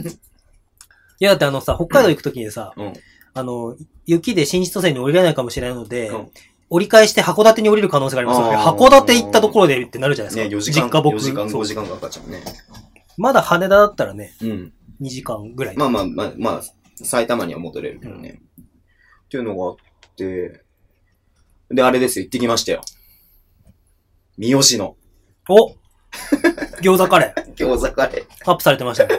とうとうデビューしちゃいました。ー。とうとうデビューしちゃいました。何より僕よりも反応したのがうん、岸田彩香アナウンサー。餃子、だからね、あの、薄汚い店で、うん。なんか、女の人なんか絶対行かないだろうなってイメージだったんだけど、うん。そのイメージ通りだった。なんか昔ながらのまんま残ってる。うん。あのね、行った店舗によって多分ファミリー向けとかうん、あるんだろうけど、俺歩いていける距離にあったのはえ、だってすすきののとこ行ったんですすすきののあカウンターのそうそうそう6席しかない狭いところで、なんかもう本当になんかこあれ、郊外行くと、うんなんかショッピングモールのん一角とか、うんあとなんかスーパーの横にう、うん。建物新しく建ってうんとかっていう駐車場あってってうんあるんですけど、もうすすきの近辺はね、もう本当にカウンター席しかない。あ、そうそうそうそう。でも美味しかった。けど、まあ、餃子とカレーだった。でもなんかすごい合いません？餃子とカレーってこんなに合うんだっていう。あね、三好のセットって言って、うん餃子が6個とカレーっていうセットだったね。うんで、餃子カレーは、カレーの上に餃子が3つ乗ってるだけだから、うん。いや、6個食いてえなと思って、うん。別あにだか、らそれで別のそのセットにしたそうそうそう、乗ってるわけじゃなかったんだけど、まあ、一緒に食ってたけど、うん。あでもね、この、俺が食べ始めた時に来たね、外国人のね、若いお兄ちゃんはね、うん。餃子セットっつって、うん。餃子18個だよ、うん。のセットを頼んで食ってたんだけど、いや、それ飽きるだろうなと思ったけど、すげえ勢いで食ってた。へー好きなんだろうね。フードファイターなんじゃない？フード？だって、餃子18個食わなくない？まあ食わないですね。食っても6個じゃないだって。うん。どんだけ餃子好きなんだよって思うよ。あ、そうなん、なん、なんだろうね。でもなんか僕、この間、去年のシーズンの時に、うんうん宇都宮に初めて行って、宇都宮餃子食いましたけど、やあっぱ毛並みは違いますよね。ああこ。すげえニンニク臭くなったんだろうなと思いながら、その後北エルに行ったけどね。で、ズボンズチャレンジを。あ、そうそうそうそう。うちの父親は未だにだって一人で飯食いに行くって言ったら、美容師のしか入れないですか。昔の人だから、うんうん。自分の知ってるところにしか入れないっていう人で。結構いるよね。うん。あと、あれですよ。米風亭も行ってきましたよ。行ってきました。米風亭も、えー、油そばでした。米風亭は、北海道一番最初の油そばの店。うんうん。だから、で、そのなんか、なんだっけな。なんとかっていう店が武蔵境にあって、そこの、日本で一番最初の油そばへえ。がその武蔵境。で、なんかこの間ね、アスフレのゴマさんに聞いたら、うんうん。ゴマさんめっちゃラーメン好きでいろいろ僕聞くんですけど、うんうんあ、知ってますよ、たまに行きますよ、とへか言って。え。で、あそこはやっぱりうまいですね、みたいな。美味しかったよね。あの、シンプルだったし。ビールがね、ランチビールで、ランチドリンクの中にビールとワインがあって、へー。150円でビールくれた。あそこだって逆にさ、バーみたいな雰囲気。あ、そうそうそうそうそう。も完全に飲み屋さん、バーみたいな感じの、で、ラーメンを作ってるみたいな感じだもんね。美味しかったですよ、本いやーありがとうございます。当にありがとうございます。教えていただいて。米風亭はね、山崎正義が行きつけですから。え、そうなの？はい。なんで？言っていいのかな、これ。なんで？なんか、結構やっぱ、安室奈美恵も来てたのかなええなんかその、ツアーとかで行くと、要は米風亭に行って、食べたいっていう芸能人が多いらしくて、ビールが多いかな。ビールを飲みながらラーメン食えるからじゃない？そういう、めいや、ゆっくりゆっくりラーメン食えるみたいな。の飲んで、多分最後に、あの、あれよ、油そば。で締めるみたいなのがそういう、あれだから、で、なんか、山崎正義とかがうん、ツアーできた時に。お忍びのシークレットライブが行われたりとか、なんか一回確かにライブもやったはず、あそこで。何それ？あそこで？うん。あそこでやんの？うん。だから本当に、何十人とかのえー規模感で、なんかやったみたいなのは聞いたこと。でもね、それはもう十何年前の話だから。ああ、なるほどね。ううんんうんうんいやー、よかったっすよ。まあちょっとね、あの夜行けなかったんだよね。あ、なるほど。あのー、もう、の食べ過ぎちゃってもう、お腹いっぱいで。夜はどうしたんですか？夜は普通に試合がなんか終わって。普通の居酒屋みたいなところで。え、ブーサーさんと、いや、あの、まあ、まあ、ズボンの女とね。うんあー、ズボンの浮気ね？ズボンの脇でね。うん。で、なんか、ラーサラとか食っちゃったらさ、なんかもうお腹いっぱいになっちゃってさ。ズボンの浮気っていうところだけを切り取って僕は編集して家のポストに入れていいの なんだっけ？ちょっと待って、カホタン以外にちょっと、待って。あれでしょ？あ、そうなん、そうなん、そうなん。あのね、ランちゃんっていうね、子がね、近くで踊ってて、はいあのね、綺麗なんだよね。ランちゃんっていう子が近くで踊っててって言って時点で、そこ鍛えるじゃなくてなんか、すすきのの、違う、なんか、違いますよ。みたいな。違いますよ、違いますよ。違いますよ。あの、鍛えるでね、はいランちゃんって子が踊ってて、うんメガネかけてて。うんメガネデーでしたもんね。そうそう綺麗だったんですよ。おうあ、メガネデーで思い出した。ガチャがね、メガネだったんですよ。はいはいはいはい。川辺こうさ、ガチャ引いたら、はこう、カーベが出たわけですよ。すごいっすね。宮本さんがカーベ好きじゃないですか。は持ってきたわけですよ。い。はい。リスナープレゼント。いや、ただ自慢するだけです。おい リスナープレゼントでもない。ただ自慢、宮本さんにもあげません。はいただ自慢するだけに持っていきました。川辺。はい。みんなの川辺。ハッシュタグみんなの川辺で。いや、もうみんなのカーベじゃないです。ズボンの川川辺。川辺様です。川辺の川辺。いやー、でもね、楽しかった、本当に。ランちゃんが綺麗だった。はい。え、ズボンさんどこら辺に座ってたんですか？僕はね、えっとね、ほら、アウェーだとさ、うんっていうのもね、いろいろあって、たまたまちょっとチケットが余っちゃったとかっていうのもあって、ああ、知り合いのそうそうそうそう。で、それで、あの、なんか飛行機もめっちゃ安かったから、うん行こうかなと思って行ったから、で、いつもさ、アウェーだとさ、いやベンチの後裏か、裏、ベンチの後ろ側か、エンドなんですよ、アウェーって。うん。僕ね、バスケを、あの、ベンチ向かいから見たことがないんですよ。ああ、なるほど。そのベンチの動きとかを、まあ、後ろにいるのが見えるんだけど、うん要は、その、本来バスケ見るってテレビ、テレビサイズで見ようと思ったら、あ、そうね。そこっち側からじゃん、向かいが。側からじゃん。だから、あっち側が見たことなかったから、たまたまそっち側で。うんで、ちょっとレバンガのベンチの寄りの方で、っていう感じでしたね。よかった。そこから見たバスケはどうでした？ランちゃんが綺麗だった。バスケはどうでした？まあ、このし、え、試合の話する？いやいや、しなくていいんだけど、うん。ランちゃんがどれかもうわかんない。ランちゃんはね、僕、すごい失礼だけど、正直、カホタンもやっと最近顔が分かったからあ、。それズボンが言ってるからでしょ？うん。ランちゃんはね、背が小さい子。いや、みんな小さい子何人かいない？うん、うん、多分一番小さいと思あのさ、この間さう。、うん。あの、25、26? ファイターズコラボでさ、あ多分ファイターズガールもうん何人かあ、うん、結構来てたね。混ざっうんてるのかなうんうんうんもうみんな同じ顔に見えてさ。それは年だよ、年。初老だ、初老。で、すごい言い方あれなんだけど、みんな同じ顔なんだけど、うんみんな可愛らしく見えるから、あなんか、あ。どれ、誰でもいけんなと思った。いや、何それ やべえやつ。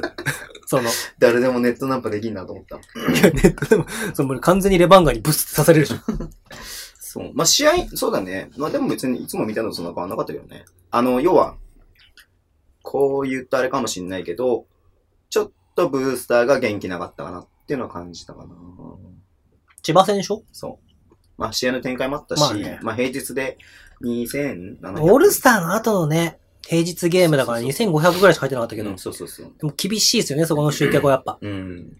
まあブースターが元気がないかなっていうのは、こう、もっと会場、ね、やっぱほら、東京とかさ、うん栃木えー栃木とかさ、まあ千葉もそうだけど、うん普段行くところのやっぱり会場って、もう会場が、から音出てんじゃないかっていうような感じがあるじゃん。うん。でも鍛えるってやっぱ広さのデメリットで言うと、うんそういう感じがなくて、2500だと、余計に。ガラガラ感がね。ガラガラ感もそうだし、声の出方も、ブースターエキサイトシートの方から出てて。全体がこうなってるっていう感じではないな。あーボーってなってるっていう感じでは感じでは全くなかったから、やっぱちょっとやっぱそれ、まあデメリットなんだろうなっていうのは思った。うん。なるほどですね。はい。まあもっと入ればもっと盛り上がるし、もっとね、うんすごいんだろうけど、まあ平日のゲームだったっていうのもあると思います。はい。今日は諸事情により、はい。えー、試合の話はしません。あ、何もしないの？どの試合もしないの？まあす、る？なんか話すことある？なんか話すこと？なんか、こう、面白いトピック。もういいでしょ、島根の話とかは。しないでしょ、今更。まあね。今更感半端ないし。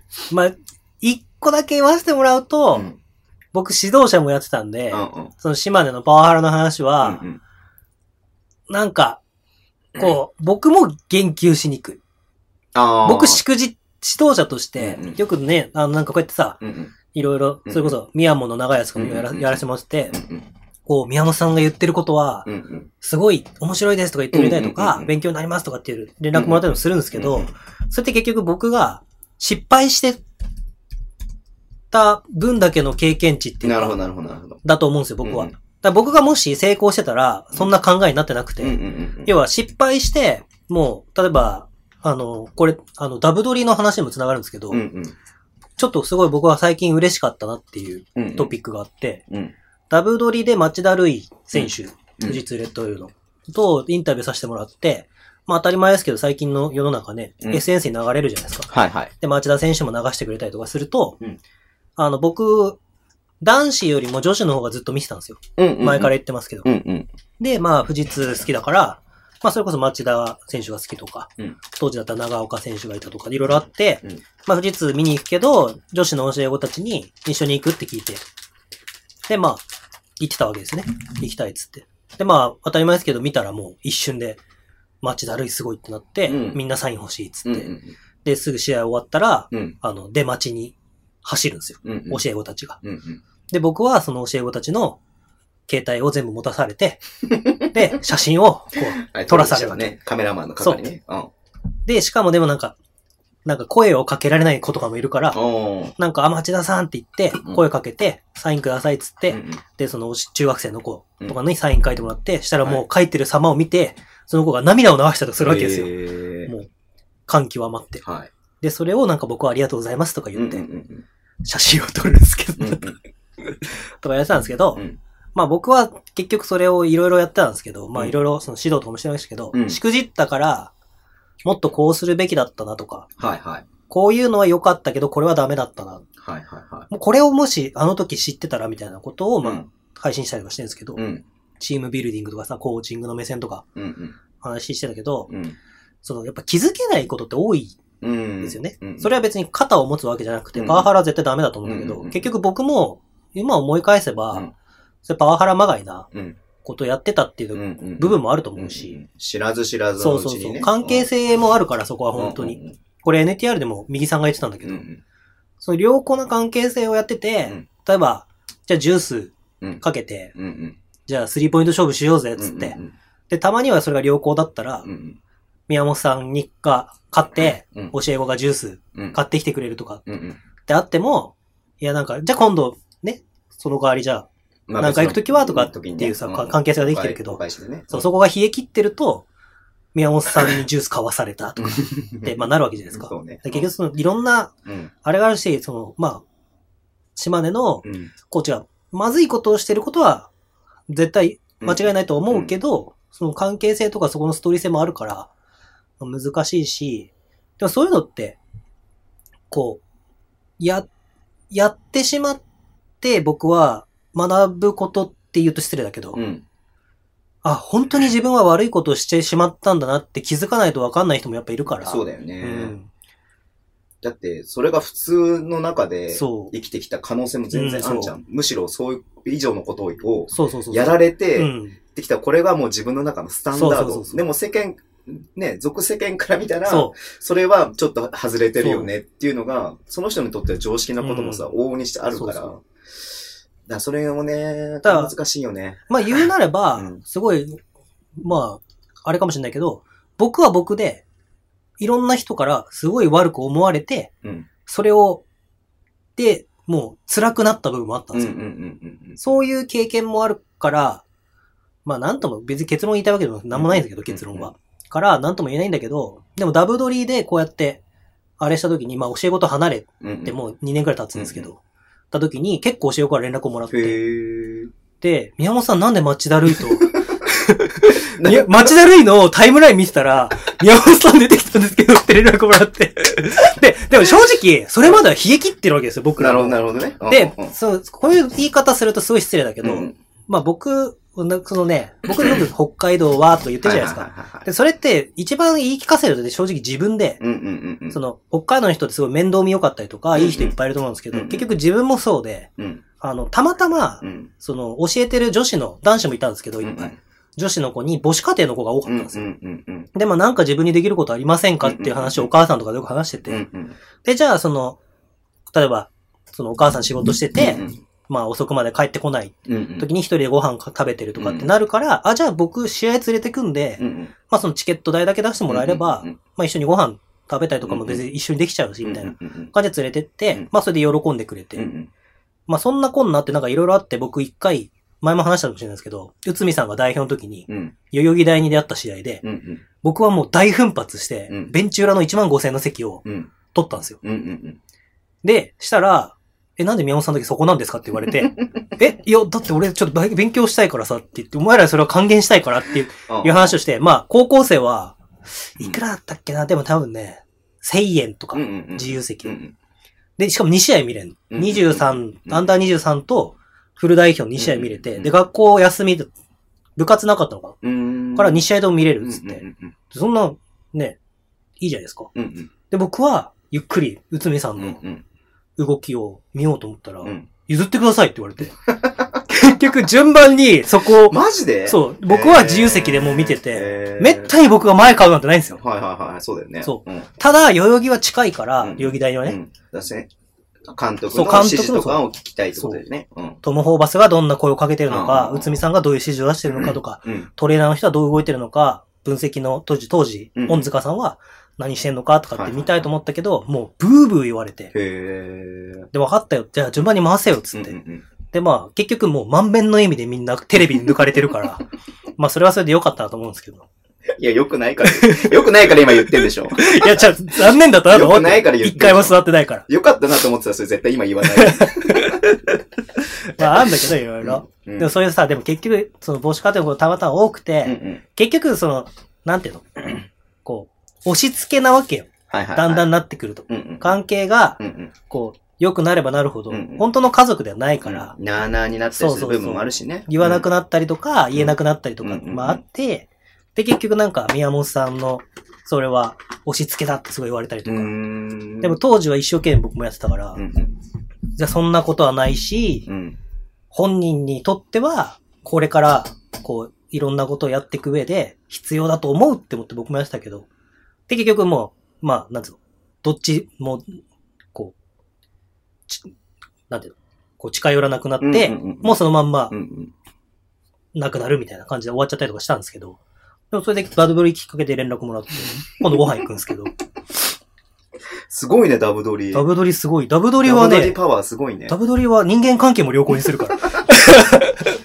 すごいね。そうだからめっちゃウケるな。なんかダブドリ、なんだろうね、家族とかの関係で悩みを抱えてる人はダブドリのインタビュアーをやると いいと思うよ。そんな簡単にできるものではないですよ。いや、で、なるほどそうもあって、うん。なんかまあそうね、まあ、じゃあし今思えばごめんねって言えるんだけど、うん。言えなかったこともいっぱいあるから。で、おと僕は大人で、うん。当時向こうは高校生まあと中学生で、そうだよねうん不安定だしね。その一一時の感情っていうのがすごく出ちゃうからねズ。ボンさんとかもさ、うん。娘さんいて、うんこれから思春期入ってきてとかいろいろあると思うけど。いや、もう大変ですね。そう。もうすでに大変で、うちなんか。そう、でも、やっぱ、よく僕がなんか、親の過干渉はっていうのは、うん。やっぱりこう、その、選手の中にも、親が見に来る試合だけはパフォーマンスが悪くて。親がいないい試合はパフォーマンスがいい子がいるのさ。えー、で、話を聞いていくとう、んすごく家で来た試合に対して、とやかく言われるから、本当は来てほしくないけど、でも来てくれることが嬉しいし、ありがたいことは分かってるから、その、来ないでとは言えない。まあね。そううん。お母さんも例えば働いてて、うん。自分の時間を削ってうん。応援に来てくれてるから、うん。うん。っていうのが、まあいろいろあったりとかして、うん。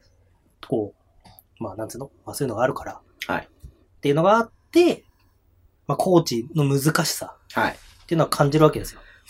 思いのほか喋っちゃったけど。いやいやまとまりないけど。パワハラね。うん。パワハラからね話が流れてきましたけど。だから僕は、まあ、見方をすれば、まあ、言、言っちゃいけないかもしれないけど、パワハラをしてた風に見られてたうん。かもしれないし、うん中には、じゃうんあ女子のチケット、うん。うん。例えば僕がね、5枚自由席1000円だからいいかなと思って買ったうん。試合に、うん。分配が行き届かなかったことか。うん行きたくないけど、来た子とかも実際いるわけですよ。うん。行ってみって言って、うん。行ったりとかして。だからそのさ、なんだろう。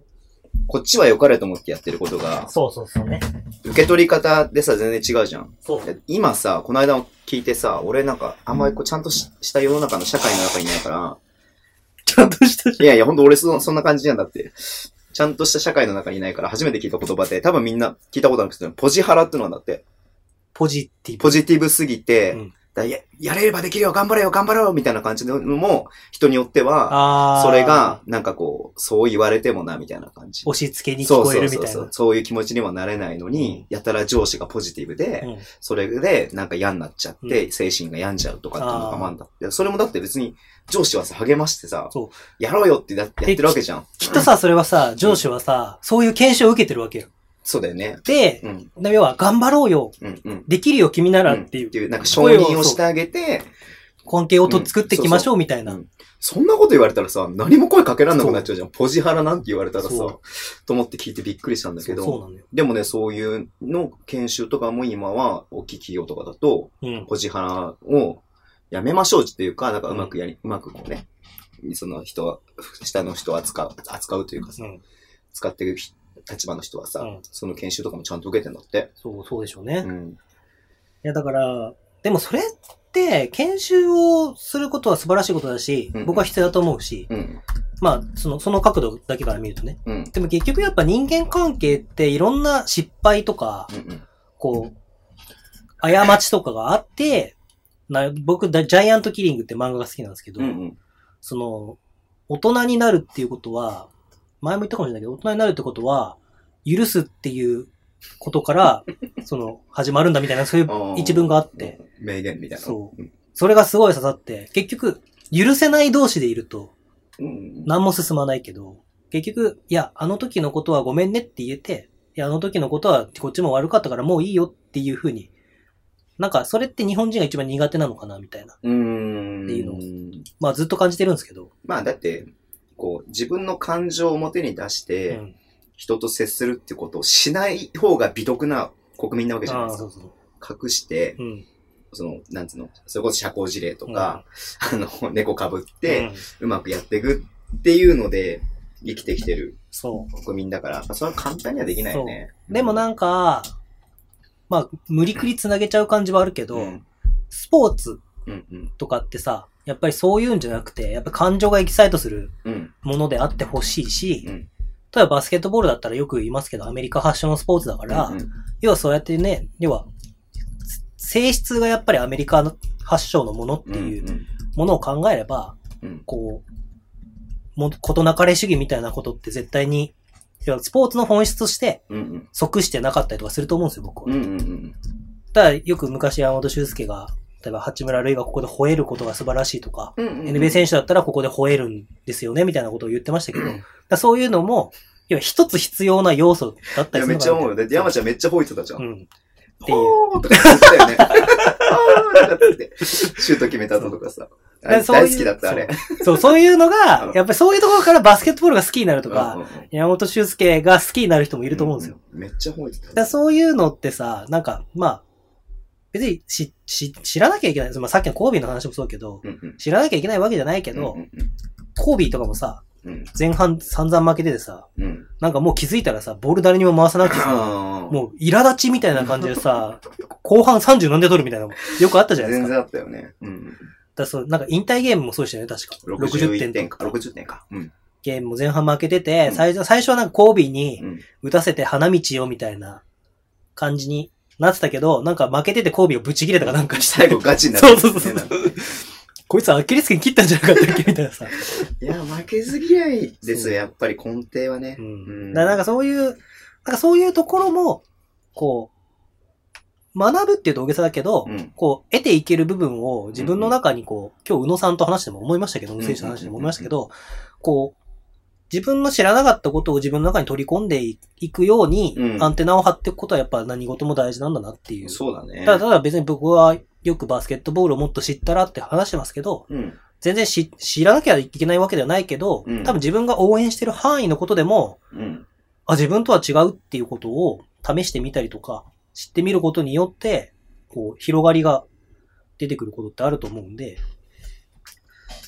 なんかね、何の話？パワハラ？パワハラ、まあまあまあ、でも人間関係うん。で、いや、だから難しいよ、本当に。それは本当に難しいと思う。うんだって、普通じゃないもん。うんある意味。普通じゃないね。あの、社会としてさ、うんそれは会社でやることとまた違うじゃん。うんそのスポーツっていうのさ、うんそれは特別視しちゃいけないのかもしれないけど、でもその監督監督の色があるしさ、まあでもね、あの、自分がどう思ってても相手が嫌だなと思ったら、それをやってはいけないことだっていうのもさ、わかるからさ、うんまあ難しいなとは思いますし、僕もこうね、ポッドキャストやってることで知らぬ間に人を傷つけてることももしかしたらあるのかなって本当いやあると思いますようん。僕なんか傷つけてばかりでしょうから。でもその、とある方にこの間すごいそれ言ってもらって、うんうんすごい嬉しかったっていうか単純に。。その、もしかしたら自分が傷つけてるかもしれないっていう観点を持つことが一番大事なんですよ、宮本さんって言われたことがあって。仏のような人だね。そう。仏のような、本当に仏のような人なんですけど、うんうん。その、宮本さんは結構ズゲズゲ言ってるけど、うんうんうん。そうやってもしかしたら誰かを傷つけてるかもしれないって思ってるから、うんうん。話をみんなが耳を傾けてくれるんだと思いますよ、みたいな。うんうんうんうん。言ってくれて、ああ、そうなんだって思ってうんうんうん。あれしたんですけど、でもね、まあ、長くなってきたから、まとめますけど、うん。ダブドリは人間関係にも有効なんですよ。で、さっき聞きました。はい。はい。だから、もし、人生に悩んでるバスケ大好きな方がいたら、はい。えー、ダブドリ .com、お問い合わせから、僕もインタビュアーやりたいです。それダメでしょ。それダメでしょ。ちょさすがにダブドリを使いすぎて怒られそうですね。ダメでしょ。はい。ということで、まあはい。よかったら、ダブドリボリューム8買って読んでください。はい。僕の、読んでください。はい、教え子とのストーリーが載ってないけど、はい。思い描きながらはい。読んでいただドキュメンタリーだね。はい。えっ、とね、そうなんですよ。なんでこうバスケの話あんましないかと言いますと、はい。別冊をね、今週はい。配信しますんで、はい。えっ、と、渋谷の、まあ、ブースターっていうか渋谷のをね、追っかけて、まあ、先週の配信でも言ったんですけど、はい。先週の配信で言ってもすぐ呼ぶんだねっていう感じなんだけど、えー、慎太郎さんっていうはい。渋谷を見ている、うんまあ、分析したりとかスタッツ見たりとかしているね、あのー人が、えー、今日この後僕たち2本撮りで撮って、これは多分水曜日に配信になるけど、はい。えー、多分金曜日とか、はい。まあ週末に近い時に配信するので、うんまあバスケの話はそこでギュッとしようかなあと、思って。濃ゆい話はね。そうそうそうそうここでバスケの話をギュッとして、またバスケの話話をですると、はいもう、あのポッドキャストは二度と聞かないってなるから。もうバスケバスケしててもう聞いてらんないみたいな。いや、それが目的にみんな聞いてると思うんだけど、まあ一応、あの、一つだけ、親父さんから来てるので読みますね。はい。心に残る親父さん。えー26日のレバンガ戦キタイルで観戦しました。はい。悔しくて悔しくて、帰り道の、なんていうの、道東道っていうのかな？道東道？道東道、道の東の道。じゃないですか道道東道東道。いつも水まで途中、途中パーキングで15分は仮眠取っていくのですが、初めて3時間の雪道、あ、冬道を休みなしで帰宅しました。おじさん、そろそろ家バレるから、そこ書かなくてもいいんじゃないか。いや言言ってるから大丈夫でしょ。奥さんといろんな人の悪口を言いながら。うん。最後の1時間奥さんは寝たけど、ミヤモン嬉しそうにツイッターの写真、握手写真しやがっての怒りで睡魔に勝ち帰宅。は？に入りながら、うちの奥さんこんなに口悪かったんだ。いろんなことが見えた一日でした。うん多分、ミヤモンが街歩いと写真を撮ってるのか、写真を見て、えー、ムカついてるってだけですね。あの、親父さんが？はい。まあ僕は仏のような人間ですからね。いや、ストレス溜まってますよ、レバンガブースターは。いや、それでいいんじゃないですか。僕はそう、うん。あるべきだと思いますけどね。うん。結局その、まあ、結論じみちゃいますけど、うんスポーツを通じてうん知るのは自分だと思うんですよ。うんうんうん結局、なんかそのさ、僕それも異常だと思ってるんですね。うん。うん。まあ別にそれは時代背景もあるし、はいさっき言った誰かを傷つけるかもしれない部分があるってことを考えると、確かにその自分の発言には責任を持つべきで、うんうん。あれだと思うんだけど、やっぱり感情が揺さぶられるんであれば、うん。感情を出してしまう、出てしまうっていうのが、僕はスポーツだと思うんですよ。おお。だからそうだね。例えば僕とね、ズボンさんが一緒に見して、うん。ズボンさんがランちゃんランちゃん言ってて、うんおい、こいつバスケ見ろやっつってビールぶっかけるとか違いますよ。違うけど、おうでもそのさ、うん要は、さっきごめん言い過ぎましたおう。って言えばいいことだと思うんですよ。なんか僕は例えばズボンさんにも、あそこのあれがおかしくないあれ、だもう、ダメだよあんなんじゃとかバーって言ったとしても、ズボンさんがそれで嫌だなと思っても、ごめんね、終わってからごめんねって言えばいいことだと僕は思うんですよ。その時はその時、うん。で、その後はその後っていう切り替えがうんできればいいと思うんですけど、うんその、あのね、道民性っていうくくりにまたしちゃうとうん難しいと思いますけど、うんやっぱそのメリハリが北海道ってなかなか難しいなと思うんですよね。はいはい。その、そういうことがないっていうか、うん楽しむこととか、う歓迎することとかってうまいと思うんですけど、はいはいはい。その、ダメだった時にうん。メリハリつけて、うん。メリハリのつき方が、よし、切り替えよう、次だ。で終わっちゃう文文化なのかなっていう。それこそ事なかれ主義だよね。そうそうそうそうんただなんか雪が、大雪が降りました。うん雪かきして、うんはい、フラットみたいな、そういう感じっていうか、なんか。でも、だからそれわかるんですよ、すごい。あ、そうなんだ。でも、除雪車がさ、うん。除雪してくれないと困るじゃん。はいはいはいはい。例えば住宅地とかさ、はいはいはうちの実家もしてくれるんだけど、うんうん。でもしたらさ、除雪車がめっちゃ中途半端なの、基本的に。うーん。だから何十センチとか雪降ると、うんうん。ただ横にバーって押し込んでって、取れたやつを山に積んでってうんうんいなくなるかたら、家の前カッチカチの氷積まれてくのさ。えー。で、それを結局さ、うん。自分たちでやるんだけど、はいはいはい。でもまあそういうもんだっていう。うん。結局その除雪してくれなきゃみんなも困るしう、んうん。でも、ね、もっと言えば、もっと綺麗にやってくれればうん、みんな楽じゃん。うんうん。でも、なんかそういうさ、まあしょうがねえよなっていうのはうまいと思うんですよ、僕。うんうん。北海道の人って。うん。なんか、そういうおおらかさっていうか。うん。でもその、しょうがねえよなっていうのが、バスケットボールには一番の敵っていうか、うん。と僕は思うんですよね。まあ、思考停止みたいな部分があるからね。そうもうこういうもんだよね。仕方ないよね。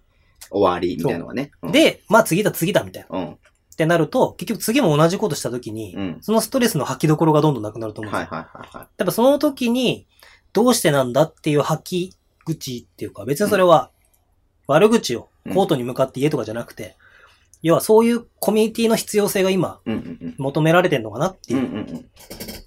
と僕は思ってて、はい。それはやっぱ強いチームにはうん。僕はあると思ってて。うん。例えば終わってから、親父さんだったら、うんまあ難しいね、でも。親父さんだったらさ、3時間車乗って帰んなきゃいけないわけでしょ？じゃあ誰かと、うんなんかこう、ああだこうだ言って、帰る時にはできないとかさ。いや、だから奥さんと悪口言って帰ってる、ああうんうん。で、悪口っていうか言い方が正しいかどうか。でも、さ、それきっとさ、うん。さ書いてたけど、うん。奥さんのそんな面あったんだっていうこともスポーツをあ、まあそうだね。通じて知ったレわけじゃんバンガがなかったら、そうそうそうはなってなかったけどね。うん。もしかしたらね、そんなこと言う人だったら結婚しなきゃよかったみたいになるかもしそれないけど。れはないでしょ。でも、親父さんが言ってるから、それに合わせて言ってるんだよ、多分。でもそうやってさ、新しい自分を発見するツールでもあると思うの、スポーツって。確かに、ズボンさんって、あんな感じで応援するなんて、思ったことなかったかもしれないしね。うん。え、だって思いました？自分がバスケットボールでレバンガンと出会うまで、うん。頑張れレバンガンつって先頭切って恥、ずかしいよね。メガホンでさ、叩いてるなんてさ、それをさ、対面に座ってるさ、宮本と岸田アナと渚はさ、どう考えてもボール向こうになるのでさ、カメラのレンズズボンさん向いてさ、撮ってんだ。いや、想像しなかったよね。だから、レバンガ見に行き出してもそう思ったわ。いつとのタイミングだったのかなとは思うけど、でも、まあ、新しい自う分ん。じゃないですか、ある意味ね。ううんん。でも、やっぱ、そうやって、こう、アップデートっていうから、なんか、小難しいのかな。うん。こう、新しい自分が発見するから、うん新しい自分と出会うと、また欲求が出てくると思うんですよ。うんうんどうやったら勝てるんだろうと。うんうんうんうん。結局、あの、今難しいの、難しい、試合が難しい試合が続いてるけど、うん。レバンガがぶつかってるところでそこだと思うんですよ。僕はうんうんうんうん。その地域と被せるとね。なるほど。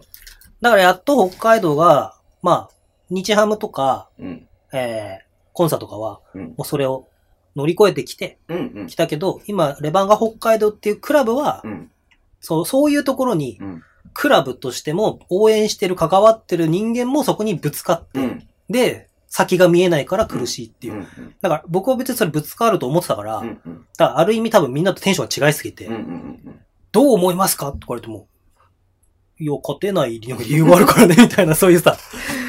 まあ、苦しみがあるからこそっていうのも絶対あるからね。うん。だから宮本の長いやつで、うんうん。要はこん今回ファストブレイクの話をうんうんうん。したんですけど、うんうんじゃあどうして千葉ジェッツが22日の試合で、はいはいはい。千葉ジェッツは、こう、ファストブレイクから加点ができて、レバンが北海道はうまくいかないのか。目指してるチームは似てると思うんですよ。うんうんうん。ディフェンス頑張ってそう。う。うんでも、まあこれ、フットブレインっていう番組で、うんたまたま25日の夜のうん。番組で島田会長が言ってましたけど、要は、勝てなくても、勝たなきゃいけないんだけど、うん勝てなくても、お客さんに満足してもらって、はい。また行きたいと思ってもらうことを考えたら、うん。バスケットボールの中でそういうスタイルうんうん。を目指すべきだと思ったから、うんそういうスタイルを思考してくれる監督を呼んで、うんうん。そういうのに必要な選手を取ってるっていう。うんうんうんまあ、めちゃめちゃ当たり前な、よくズボンさんがさ、うん経営と一緒じゃんっていうところと全く同じ、うんうん。要は自分たちのやりたいこと、うん成し遂げたいうん。ことに対して必要な人材を取って、必要なリーダーを取ってっていう。で、みんなで同じ方向向いてっていう。だからレバンガはまだ、そこが、やろう、よし、やろう、みたいな感じで、みんなバラバラ向いてるところからスタートを始めた段階だから、これも宮本長いやつ話してるんですけど、チームビルディングの中で。そうだよね。だからし、あ、まあ渋谷の、あ、まあいいや、渋谷の話はどうしよう。いや、言いたいこといっぱいあるけど。だから、まあ、その、ぶ、それがさ、組織として、うん。なんて言うんだろうな。乗り越える力がうん。速い、強いっていうの。っうんうんていうのもあるし、そこは脆いってのもあるけど、僕はそこは地域性もあるから、北海道の脆さってそこなんだと思うんですね。うん。うんうんなんとなく。かなって思うから、別に僕は正直、ぶつかると思ってて、まあ、このまんまやばいかなとも思うし、まあ、超えてほしいなともうん。思うんだけど、うんうんその、なんていうの？これ、僕、社会、スポーツ社会の縮図だと思ってるから、いつも言ってますけど。うんうん。だから結局、北海道もぶつかってる壁に、はい。レバンガもぶつかってるってだけでなる。ほどね。で、要素見たら、うん。じゃあ渋谷はぶつかってないっていうのは、うん渋谷区は違うっていうだけ。っていうか、正直。東京は、それを、要は、回していく。経験値を持ってる人が多い。めっちゃあの街盛り上がってないのに、あそこのスポーツチームだけ勝ったねっていうのはありえないもんね、多分ね。うんないと思う聞いたことないもんね。うん。うん。だからやっぱさ、その勝利と前、あの、獅子丸さん来てくれた時に話したけど、うん。け絶対的に勝利と集客がイコールではないけど、うん。関係性はあって、うんうん。で、その、じゃあ他の部分の、いや、関係性、強さとの関係性って相関図も絶対あるから、うんうんらそこを変えていく何かうん。が必要だったりするのかな。はい。まあそういう意味では、僕が最近すごい思うのは、この間ツイッターでもつぶやいて、うん誰からも何の反応もなくて、ズボンさんからしか反応なかったんだけど、その、反応したっけ？何も見てないね、多分じゃミュートしてるからね。してないけど。あ。あの、パートナー化が大事だと僕思ってるんですよ。ん？パパーートナー化。トナーかそううんで、その、うんと、これ言うとまた、すごい失礼な話になるかもしれないけど、うんうん。レバンガ北海道って、いい意味で安心感を鍛えるにって感じるのと、変な疎外感を僕が感じるのは。ファンがファンなんですよ。だと僕は思ってるんですよ。これは僕の意見ですよ。うんだから、ファンがうん強くさせてやろうっていう空気じゃなくて。コンテンツとして楽しみに来てる。要、は、余暇を、まあ当たり前だけどね、それ。うん。余暇をバスケットボールを見に来ることによって、まあ、もしくは田島朝日を見に来ることによってう、ん。楽しもうんうんう。で、それって僕正しいことだと思うんですよ。でも、これ強くなろうとすると、うん。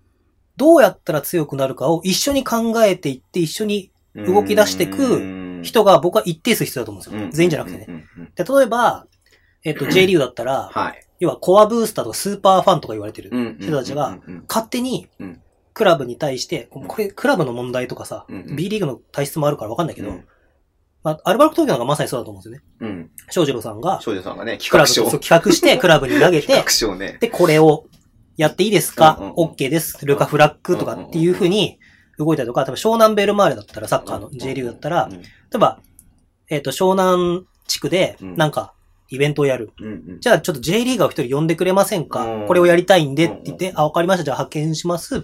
で、100人規模のうん。イベントやりますとか。うんうん。じゃあ、チラシ配りたいんだけどとか。例えば、えっ、と、なんだ、社会貢献活動で、クラブが、レバンガもあの、マナーちゃんああ、はいはいはいはい。とうん契約したじゃないですか。うん去年、さ、うんうん一昨年か。うんうん。昨シーズン。昨シーズン。うん。で、要はその子の、要は、こう、社会貢献活動とか、そういう子を、こう、なんていうの？もっと、社会の中に広めてってみんなで助けていく社会を作りましょうみたいな、チラシを配りたいから。こう、じゃあ選手手伝ってくれませんか？自分たち100人でチラシ配るんで、チラシを作ってくれませんか？とか、でロゴを使わせてもらえませんか？とかみたいな。活動がいっぱいそこら中で行われてるんですうよ。で、J リーグって確か、年間各クラブ、平均、あ？合わせて、じゃ平均すると、365日分の380回ぐらい地域貢献活動やってるんですよ。へえ。でも多分、バスケだとまだレバンガ北海道がオフシーズンに学校回ってるとかってかなり多い方なんですよ。で、かなり多いんだけど、多分 JA とかと比べると全然少ない。で、田島朝日が、この間横田さんが言ってたんだけど、講演会で。うん。うん。田島朝日は、その、まなちゃんのことをきっかけに、うん自分で、うんあの、レモネードを配る、あれを、そう横田さんにやりたいって言ったんですって。すごい。自分でこういうことを選手として発信できて、影響力がある間に、はい。こう、自分ができることをしたいですって言って。だから横田さんは OK。で、だからその、要は、範囲内、うんうん、その自分の、あれに、うん、バコートの中に支障が来た範囲でうんうんやっていいよ。うんで、それに、札幌のポッカかなんかが協賛してくれて、レモネードになったみたいな。いや、もっと増やして、そうね、いいよね。うん。だからそういうのってさ、多分アルバルクとかゴミ拾いやったりとか、うん。まあ、いろんなとこ多分僕らも知らないことをレバンゴもやってると思うし、やってるよ。うん。だそういうのってもっと出してっていいと思うんですよね。で、なんか、うんなんだろうね、僕がそのアンテナ張ってないだけかもしれないけど、なんか北海道って出てこないなっていう。なんかもっと大きくやってもいいんじゃないかなって僕は思ったりするんですよ。選手がブースターが？ブースターが。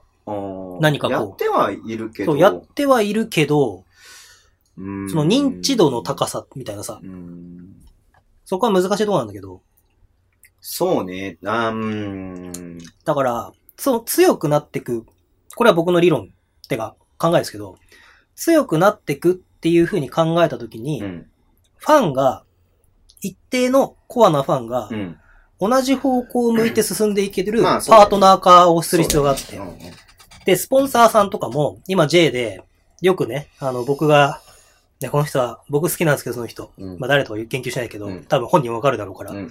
ヘビーリスナーだから。うん。あの、J が好きなうん。レバンガブースターがいるんですよ。うん。うん。で、それで、J だったらこうなんだけど、うん。B リーグはなんでこうなんだろうなとよくうん。言ってるんですよね。ねで、僕それめちゃめちゃ共感してて。うん。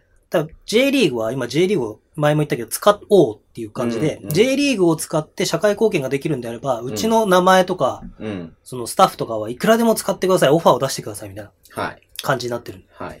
で、鹿島アントラーズが、この間 OB 会みたいなの作って、うん。昔のレジェンド、岩政とか中田浩二とかを使って、茨城の地区にうん社会貢献活動みたいに回る、うん。くる、あの、組織を作ったの。だからそういうのとかもさ、まあそれをやれってわけじゃないけど、うん。そう、そういうのがあると、スポンサーさんも、うん。その OB を使わせてもらって、うんうんうん。こういう地域貢献貢献活動とか、うん子供たちに向けてこうとかっうん。ていうさ、うん。いろんな活動を仕掛けられる。うん。パートナーになっていくっていう。うんうんで、それによってクラブは、クラブが、なんていうの、労力を使わなくても、うん。こう認知してもらうとか、うんうんうん社会貢献をしていくとか、うんうん。地域に貢献していくとかっていうことができる。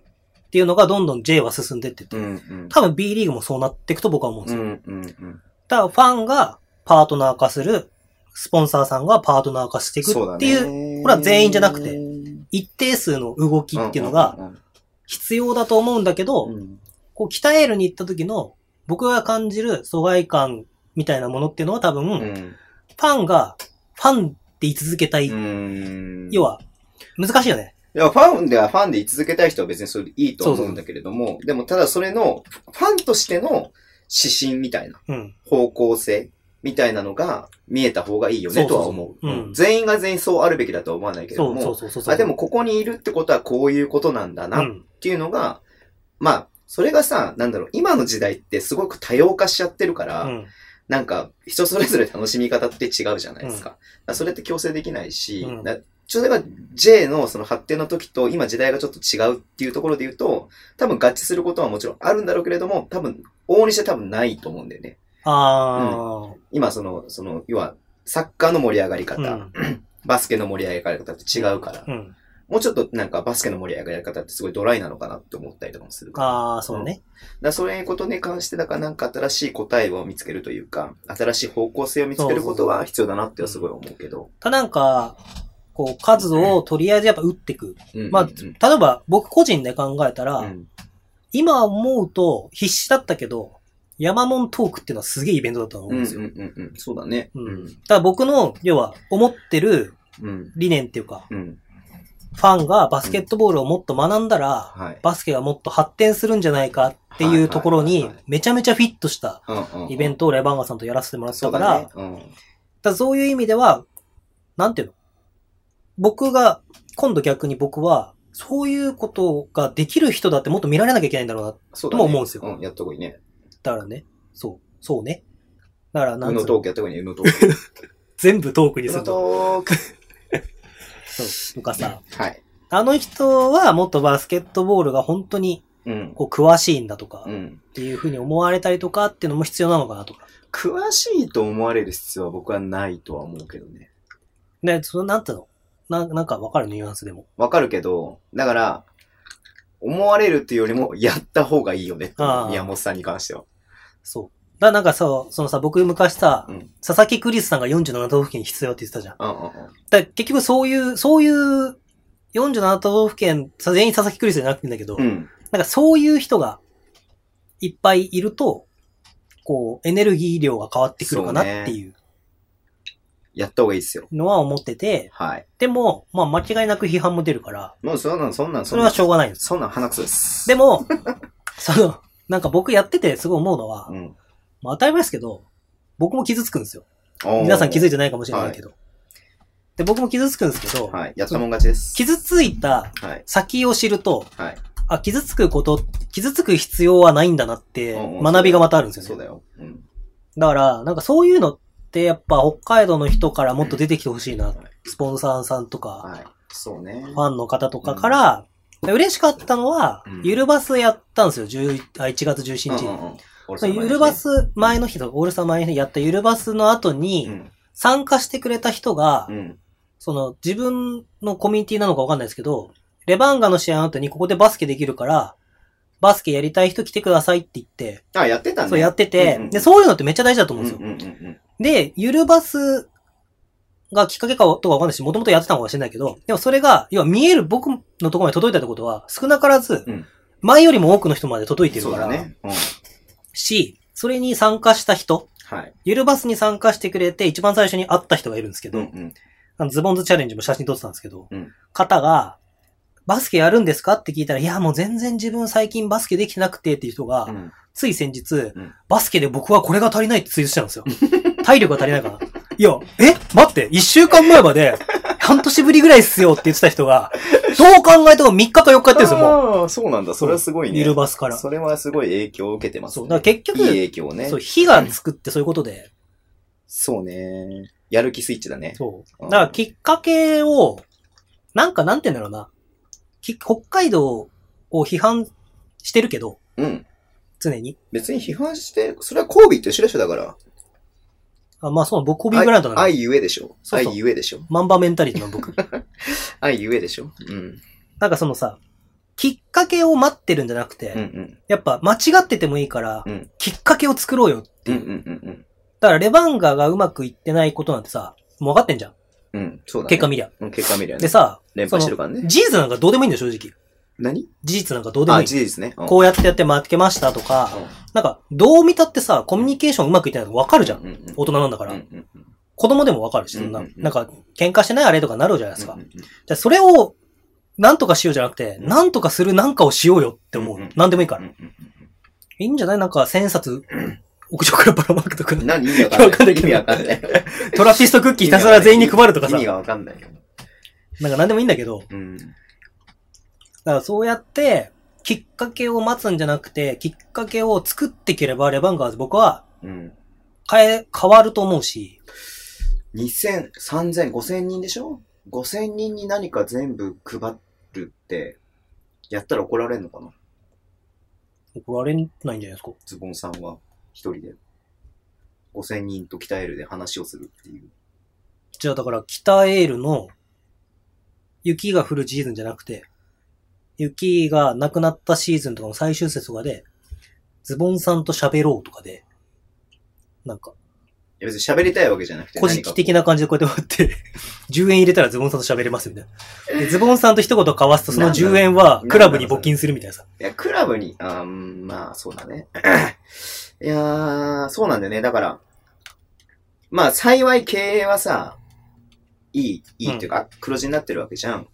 だそっからやっぱ次の段階だよね。だって今ほらね、赤字で、まあ、この間、奈良は、なんだっけ、ローとか、うんロー同型スポンサー入ったりとか、で、茨城も、茨城じゃない、福島か。福島も、あの、危なかったりとかしてるけどね。だそういう部分を超えてきたから、またね、絶対に次の壁はぶつかるからさ。うん。逆に言うとなんか今ほっとしてしまったのかなと思うんですよ。ファンが。今まではやっぱグッズ買わなきゃ。なんか買うだけでも絶対にクラブの役に立つとか。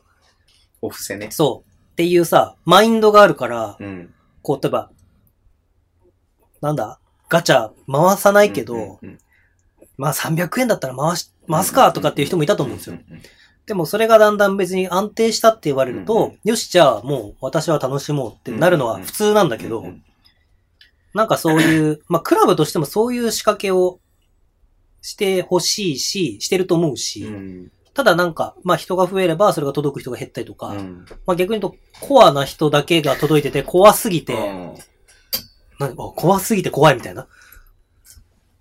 何この微妙な空気。あ、お便りに行きます。話が終わらない。黒豆グラスで食べますか？もらったんですけど、北海道で。はい。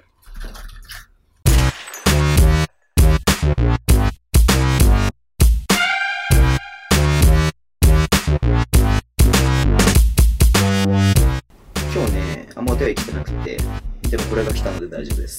あ、それだけあればとりあえず、はい。エクストラパスはやっていける。みやもんさん、ズボンさん、エクパリスナの皆さん、こんにちは。こんにちは。最近、どうしてオタクは話し始めるときに最初に必ず、あとつけてしまうのかが気になって仕方がないサッチョンです。あ、ズボンさんみたいなこと？あ、そういえば私、最近すごく嬉しいことがあったんですよ。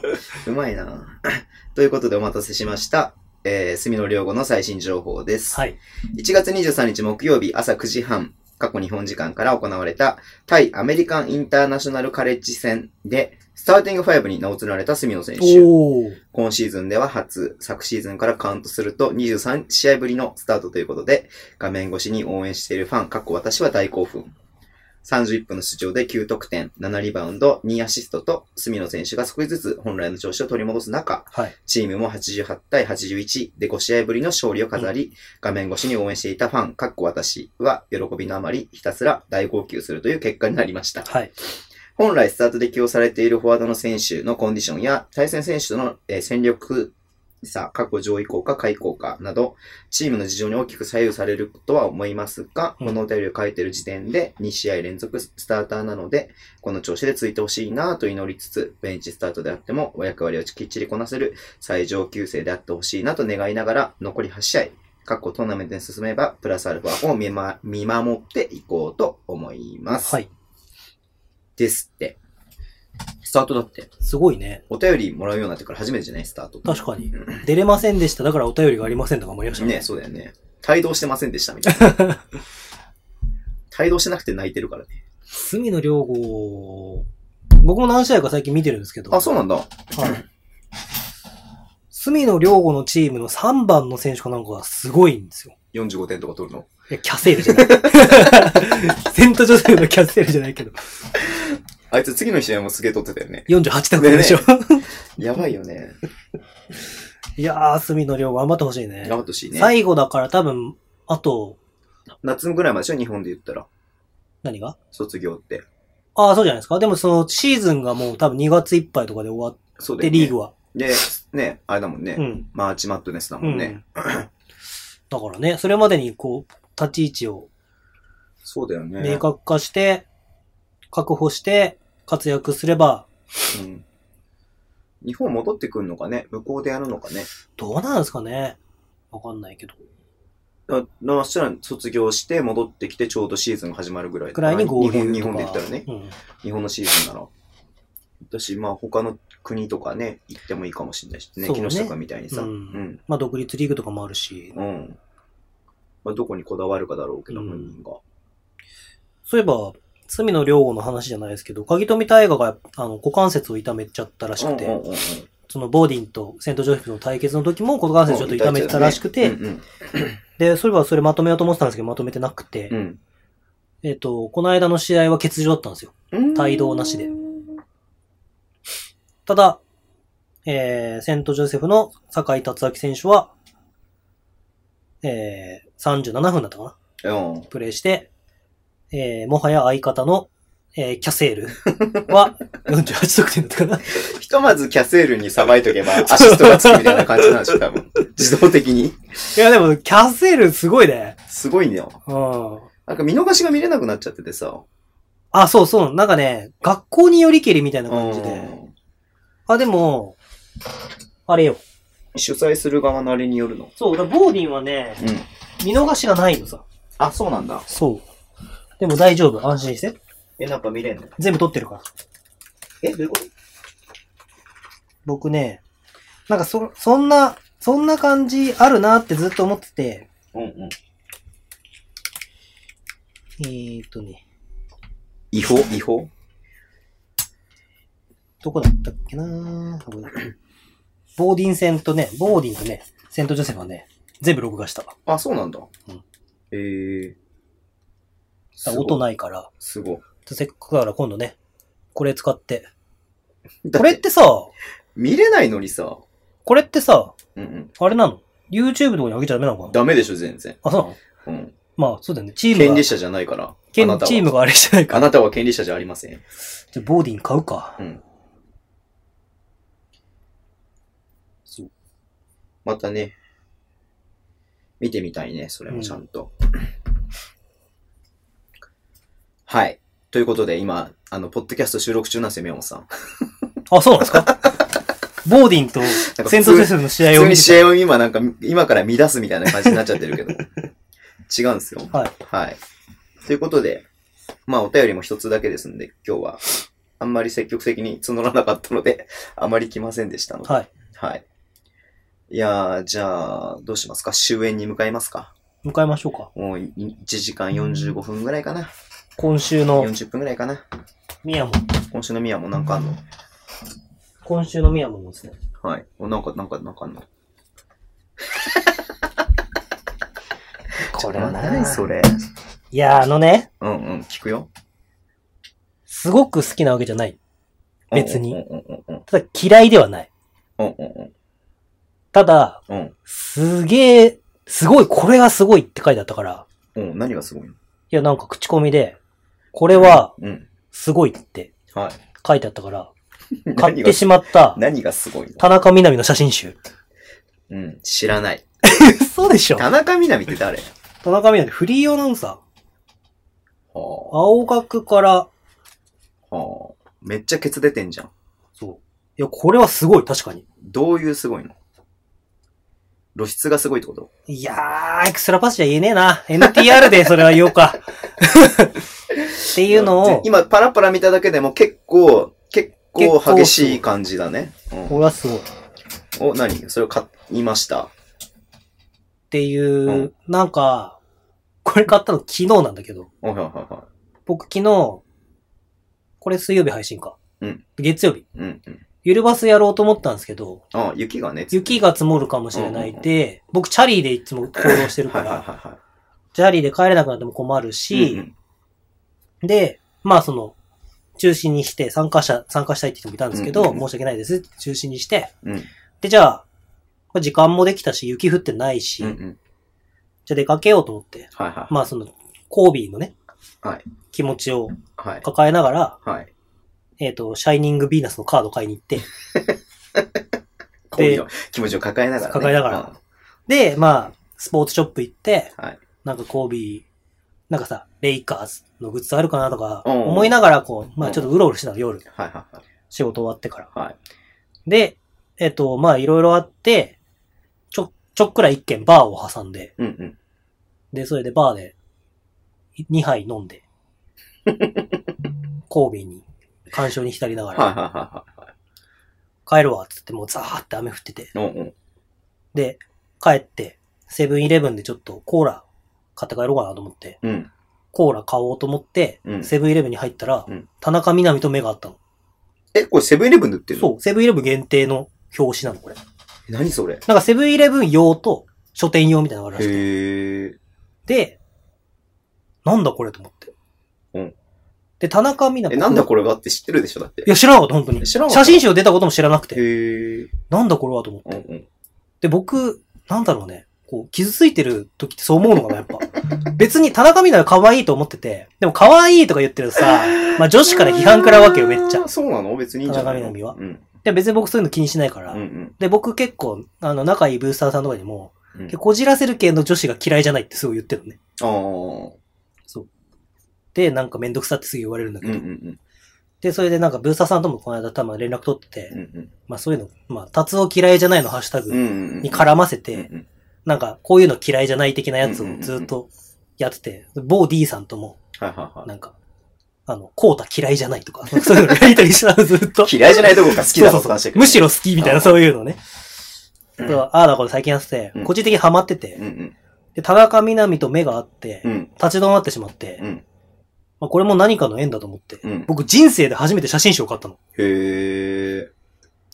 だって安くないでしょ ?3000 円とかすんの？いや、1800円。あ、そんな安いんだ。そう。んなんか、だからさ、3000円だったら買わないよ。あ、そうなんだ。そう。2500円とかでも買わないけど、うん1800円だったから、うんまあいいかと思って。じゃ、コービーで傷ついた心を田中田中みなみで埋めてもらったってことなんね。だから今僕はポッドキャストを撮れてる。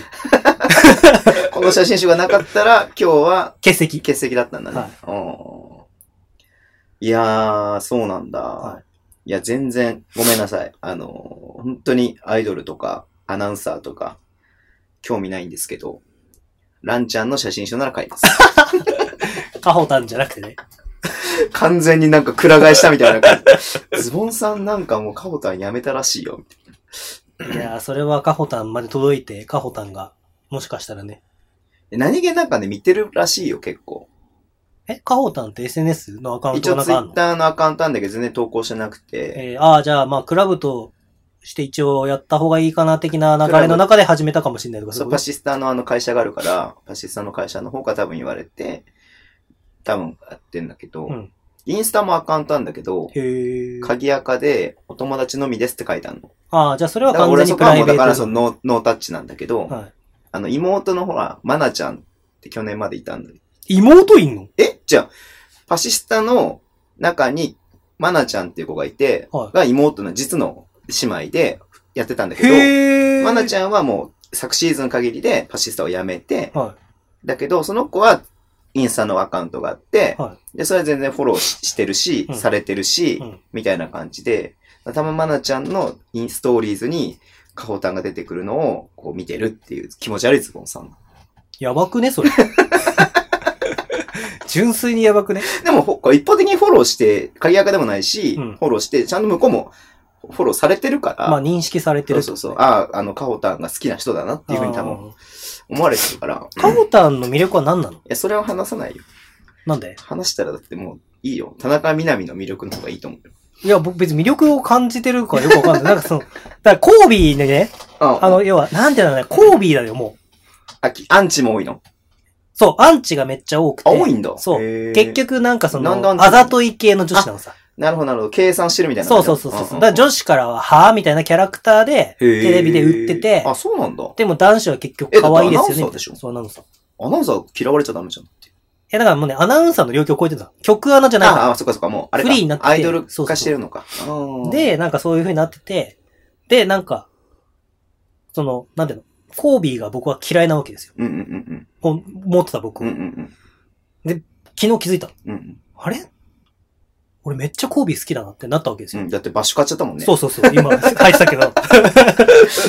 そう。うん。ねで、あれ？めっちゃコービー好きだ。って思った時に、うん。田中みな実みたいなやつがうん。好きだって言うと、嫌われるって思ってる。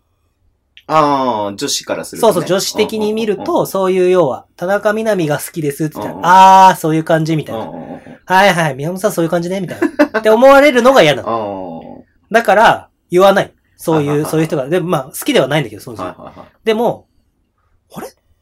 田中みな実好きなのかみたいな。もしかして。それさ、あのね、あの、コービーに失礼。コービーとコービーファンに今、悲しんでるコービーファンにも失礼。はい。すごくこれはお、逆にね、もう田中みな実どうこうじゃなくて単純に叩かれるですから。まあ、単純に叩かれる。そううん。まあもしかしたら、そのレバンが北海道でいろんな人から、フカキョンやばかったって連絡もらったんでまあ、それの反動もあるかもしれない。どういうこと？わからん。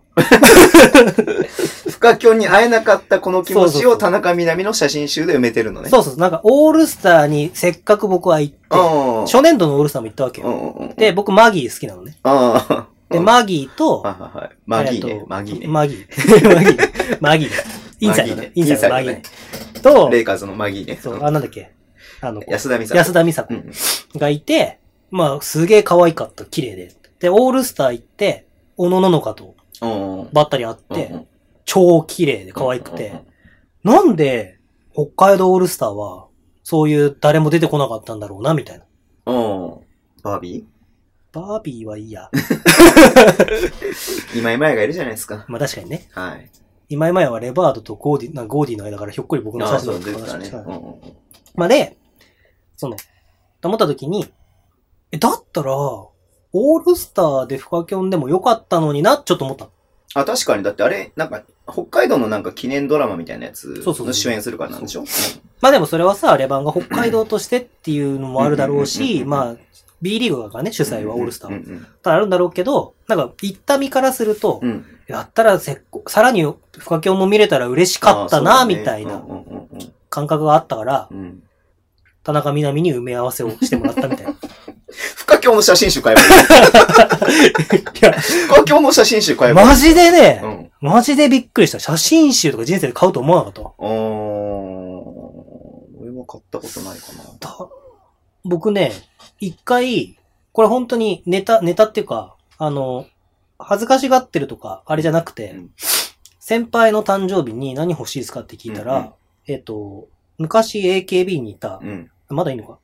まゆゆ。おー、の眉眉。なんか、15歳ぐらいの時の写真集を出してて、で、女の子と遊んでる時に、うん。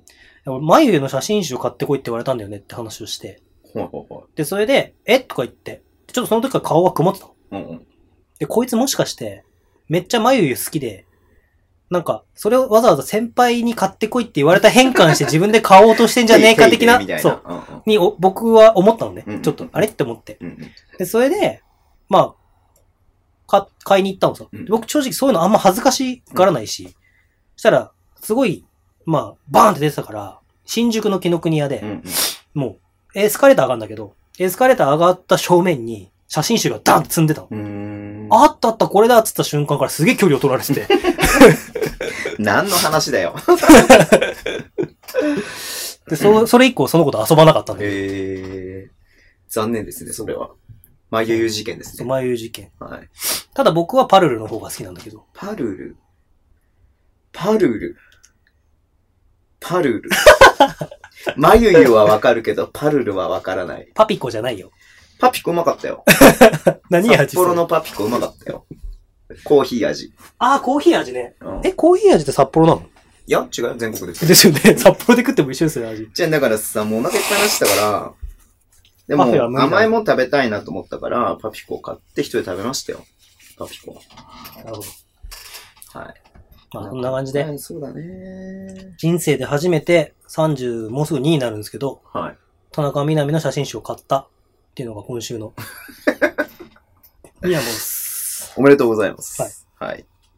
じゃあ、いいっすか。はい。まあ、今日多分2時間いかないけどいいかな。いいんじゃないですか？これらと僕らバスケの話しますからね。はい。あの人何時間話すんだろう？マジ怖えな。確かに。終電までには帰れるようにしよう。はい。はい。じゃあ、締めてください、宮本さん。じゃあ、まあ、いろんな、交尾に対するまあ、そうだね気。持ちから始まり、そうだね。それを田中みな実で締めるという、はい。これは本当に炎上案件だ。いや、マジで。ね。コービーが好きな人が、うんあ、この人たちコービーのこと話してんだなって言って、うんもしかして2時間聞いてくれたら、今ここでブチ切れてるかぶ、ち切れてるよ、本当に。もしくは、うんえ、セブンで帰んの？つって、今セブンイレブンに走ってるか。どっちかだと思うダメでしょ、それ。はい。まあ、そんな感じで、はい。あざとい子嫌いじゃない。See you guys!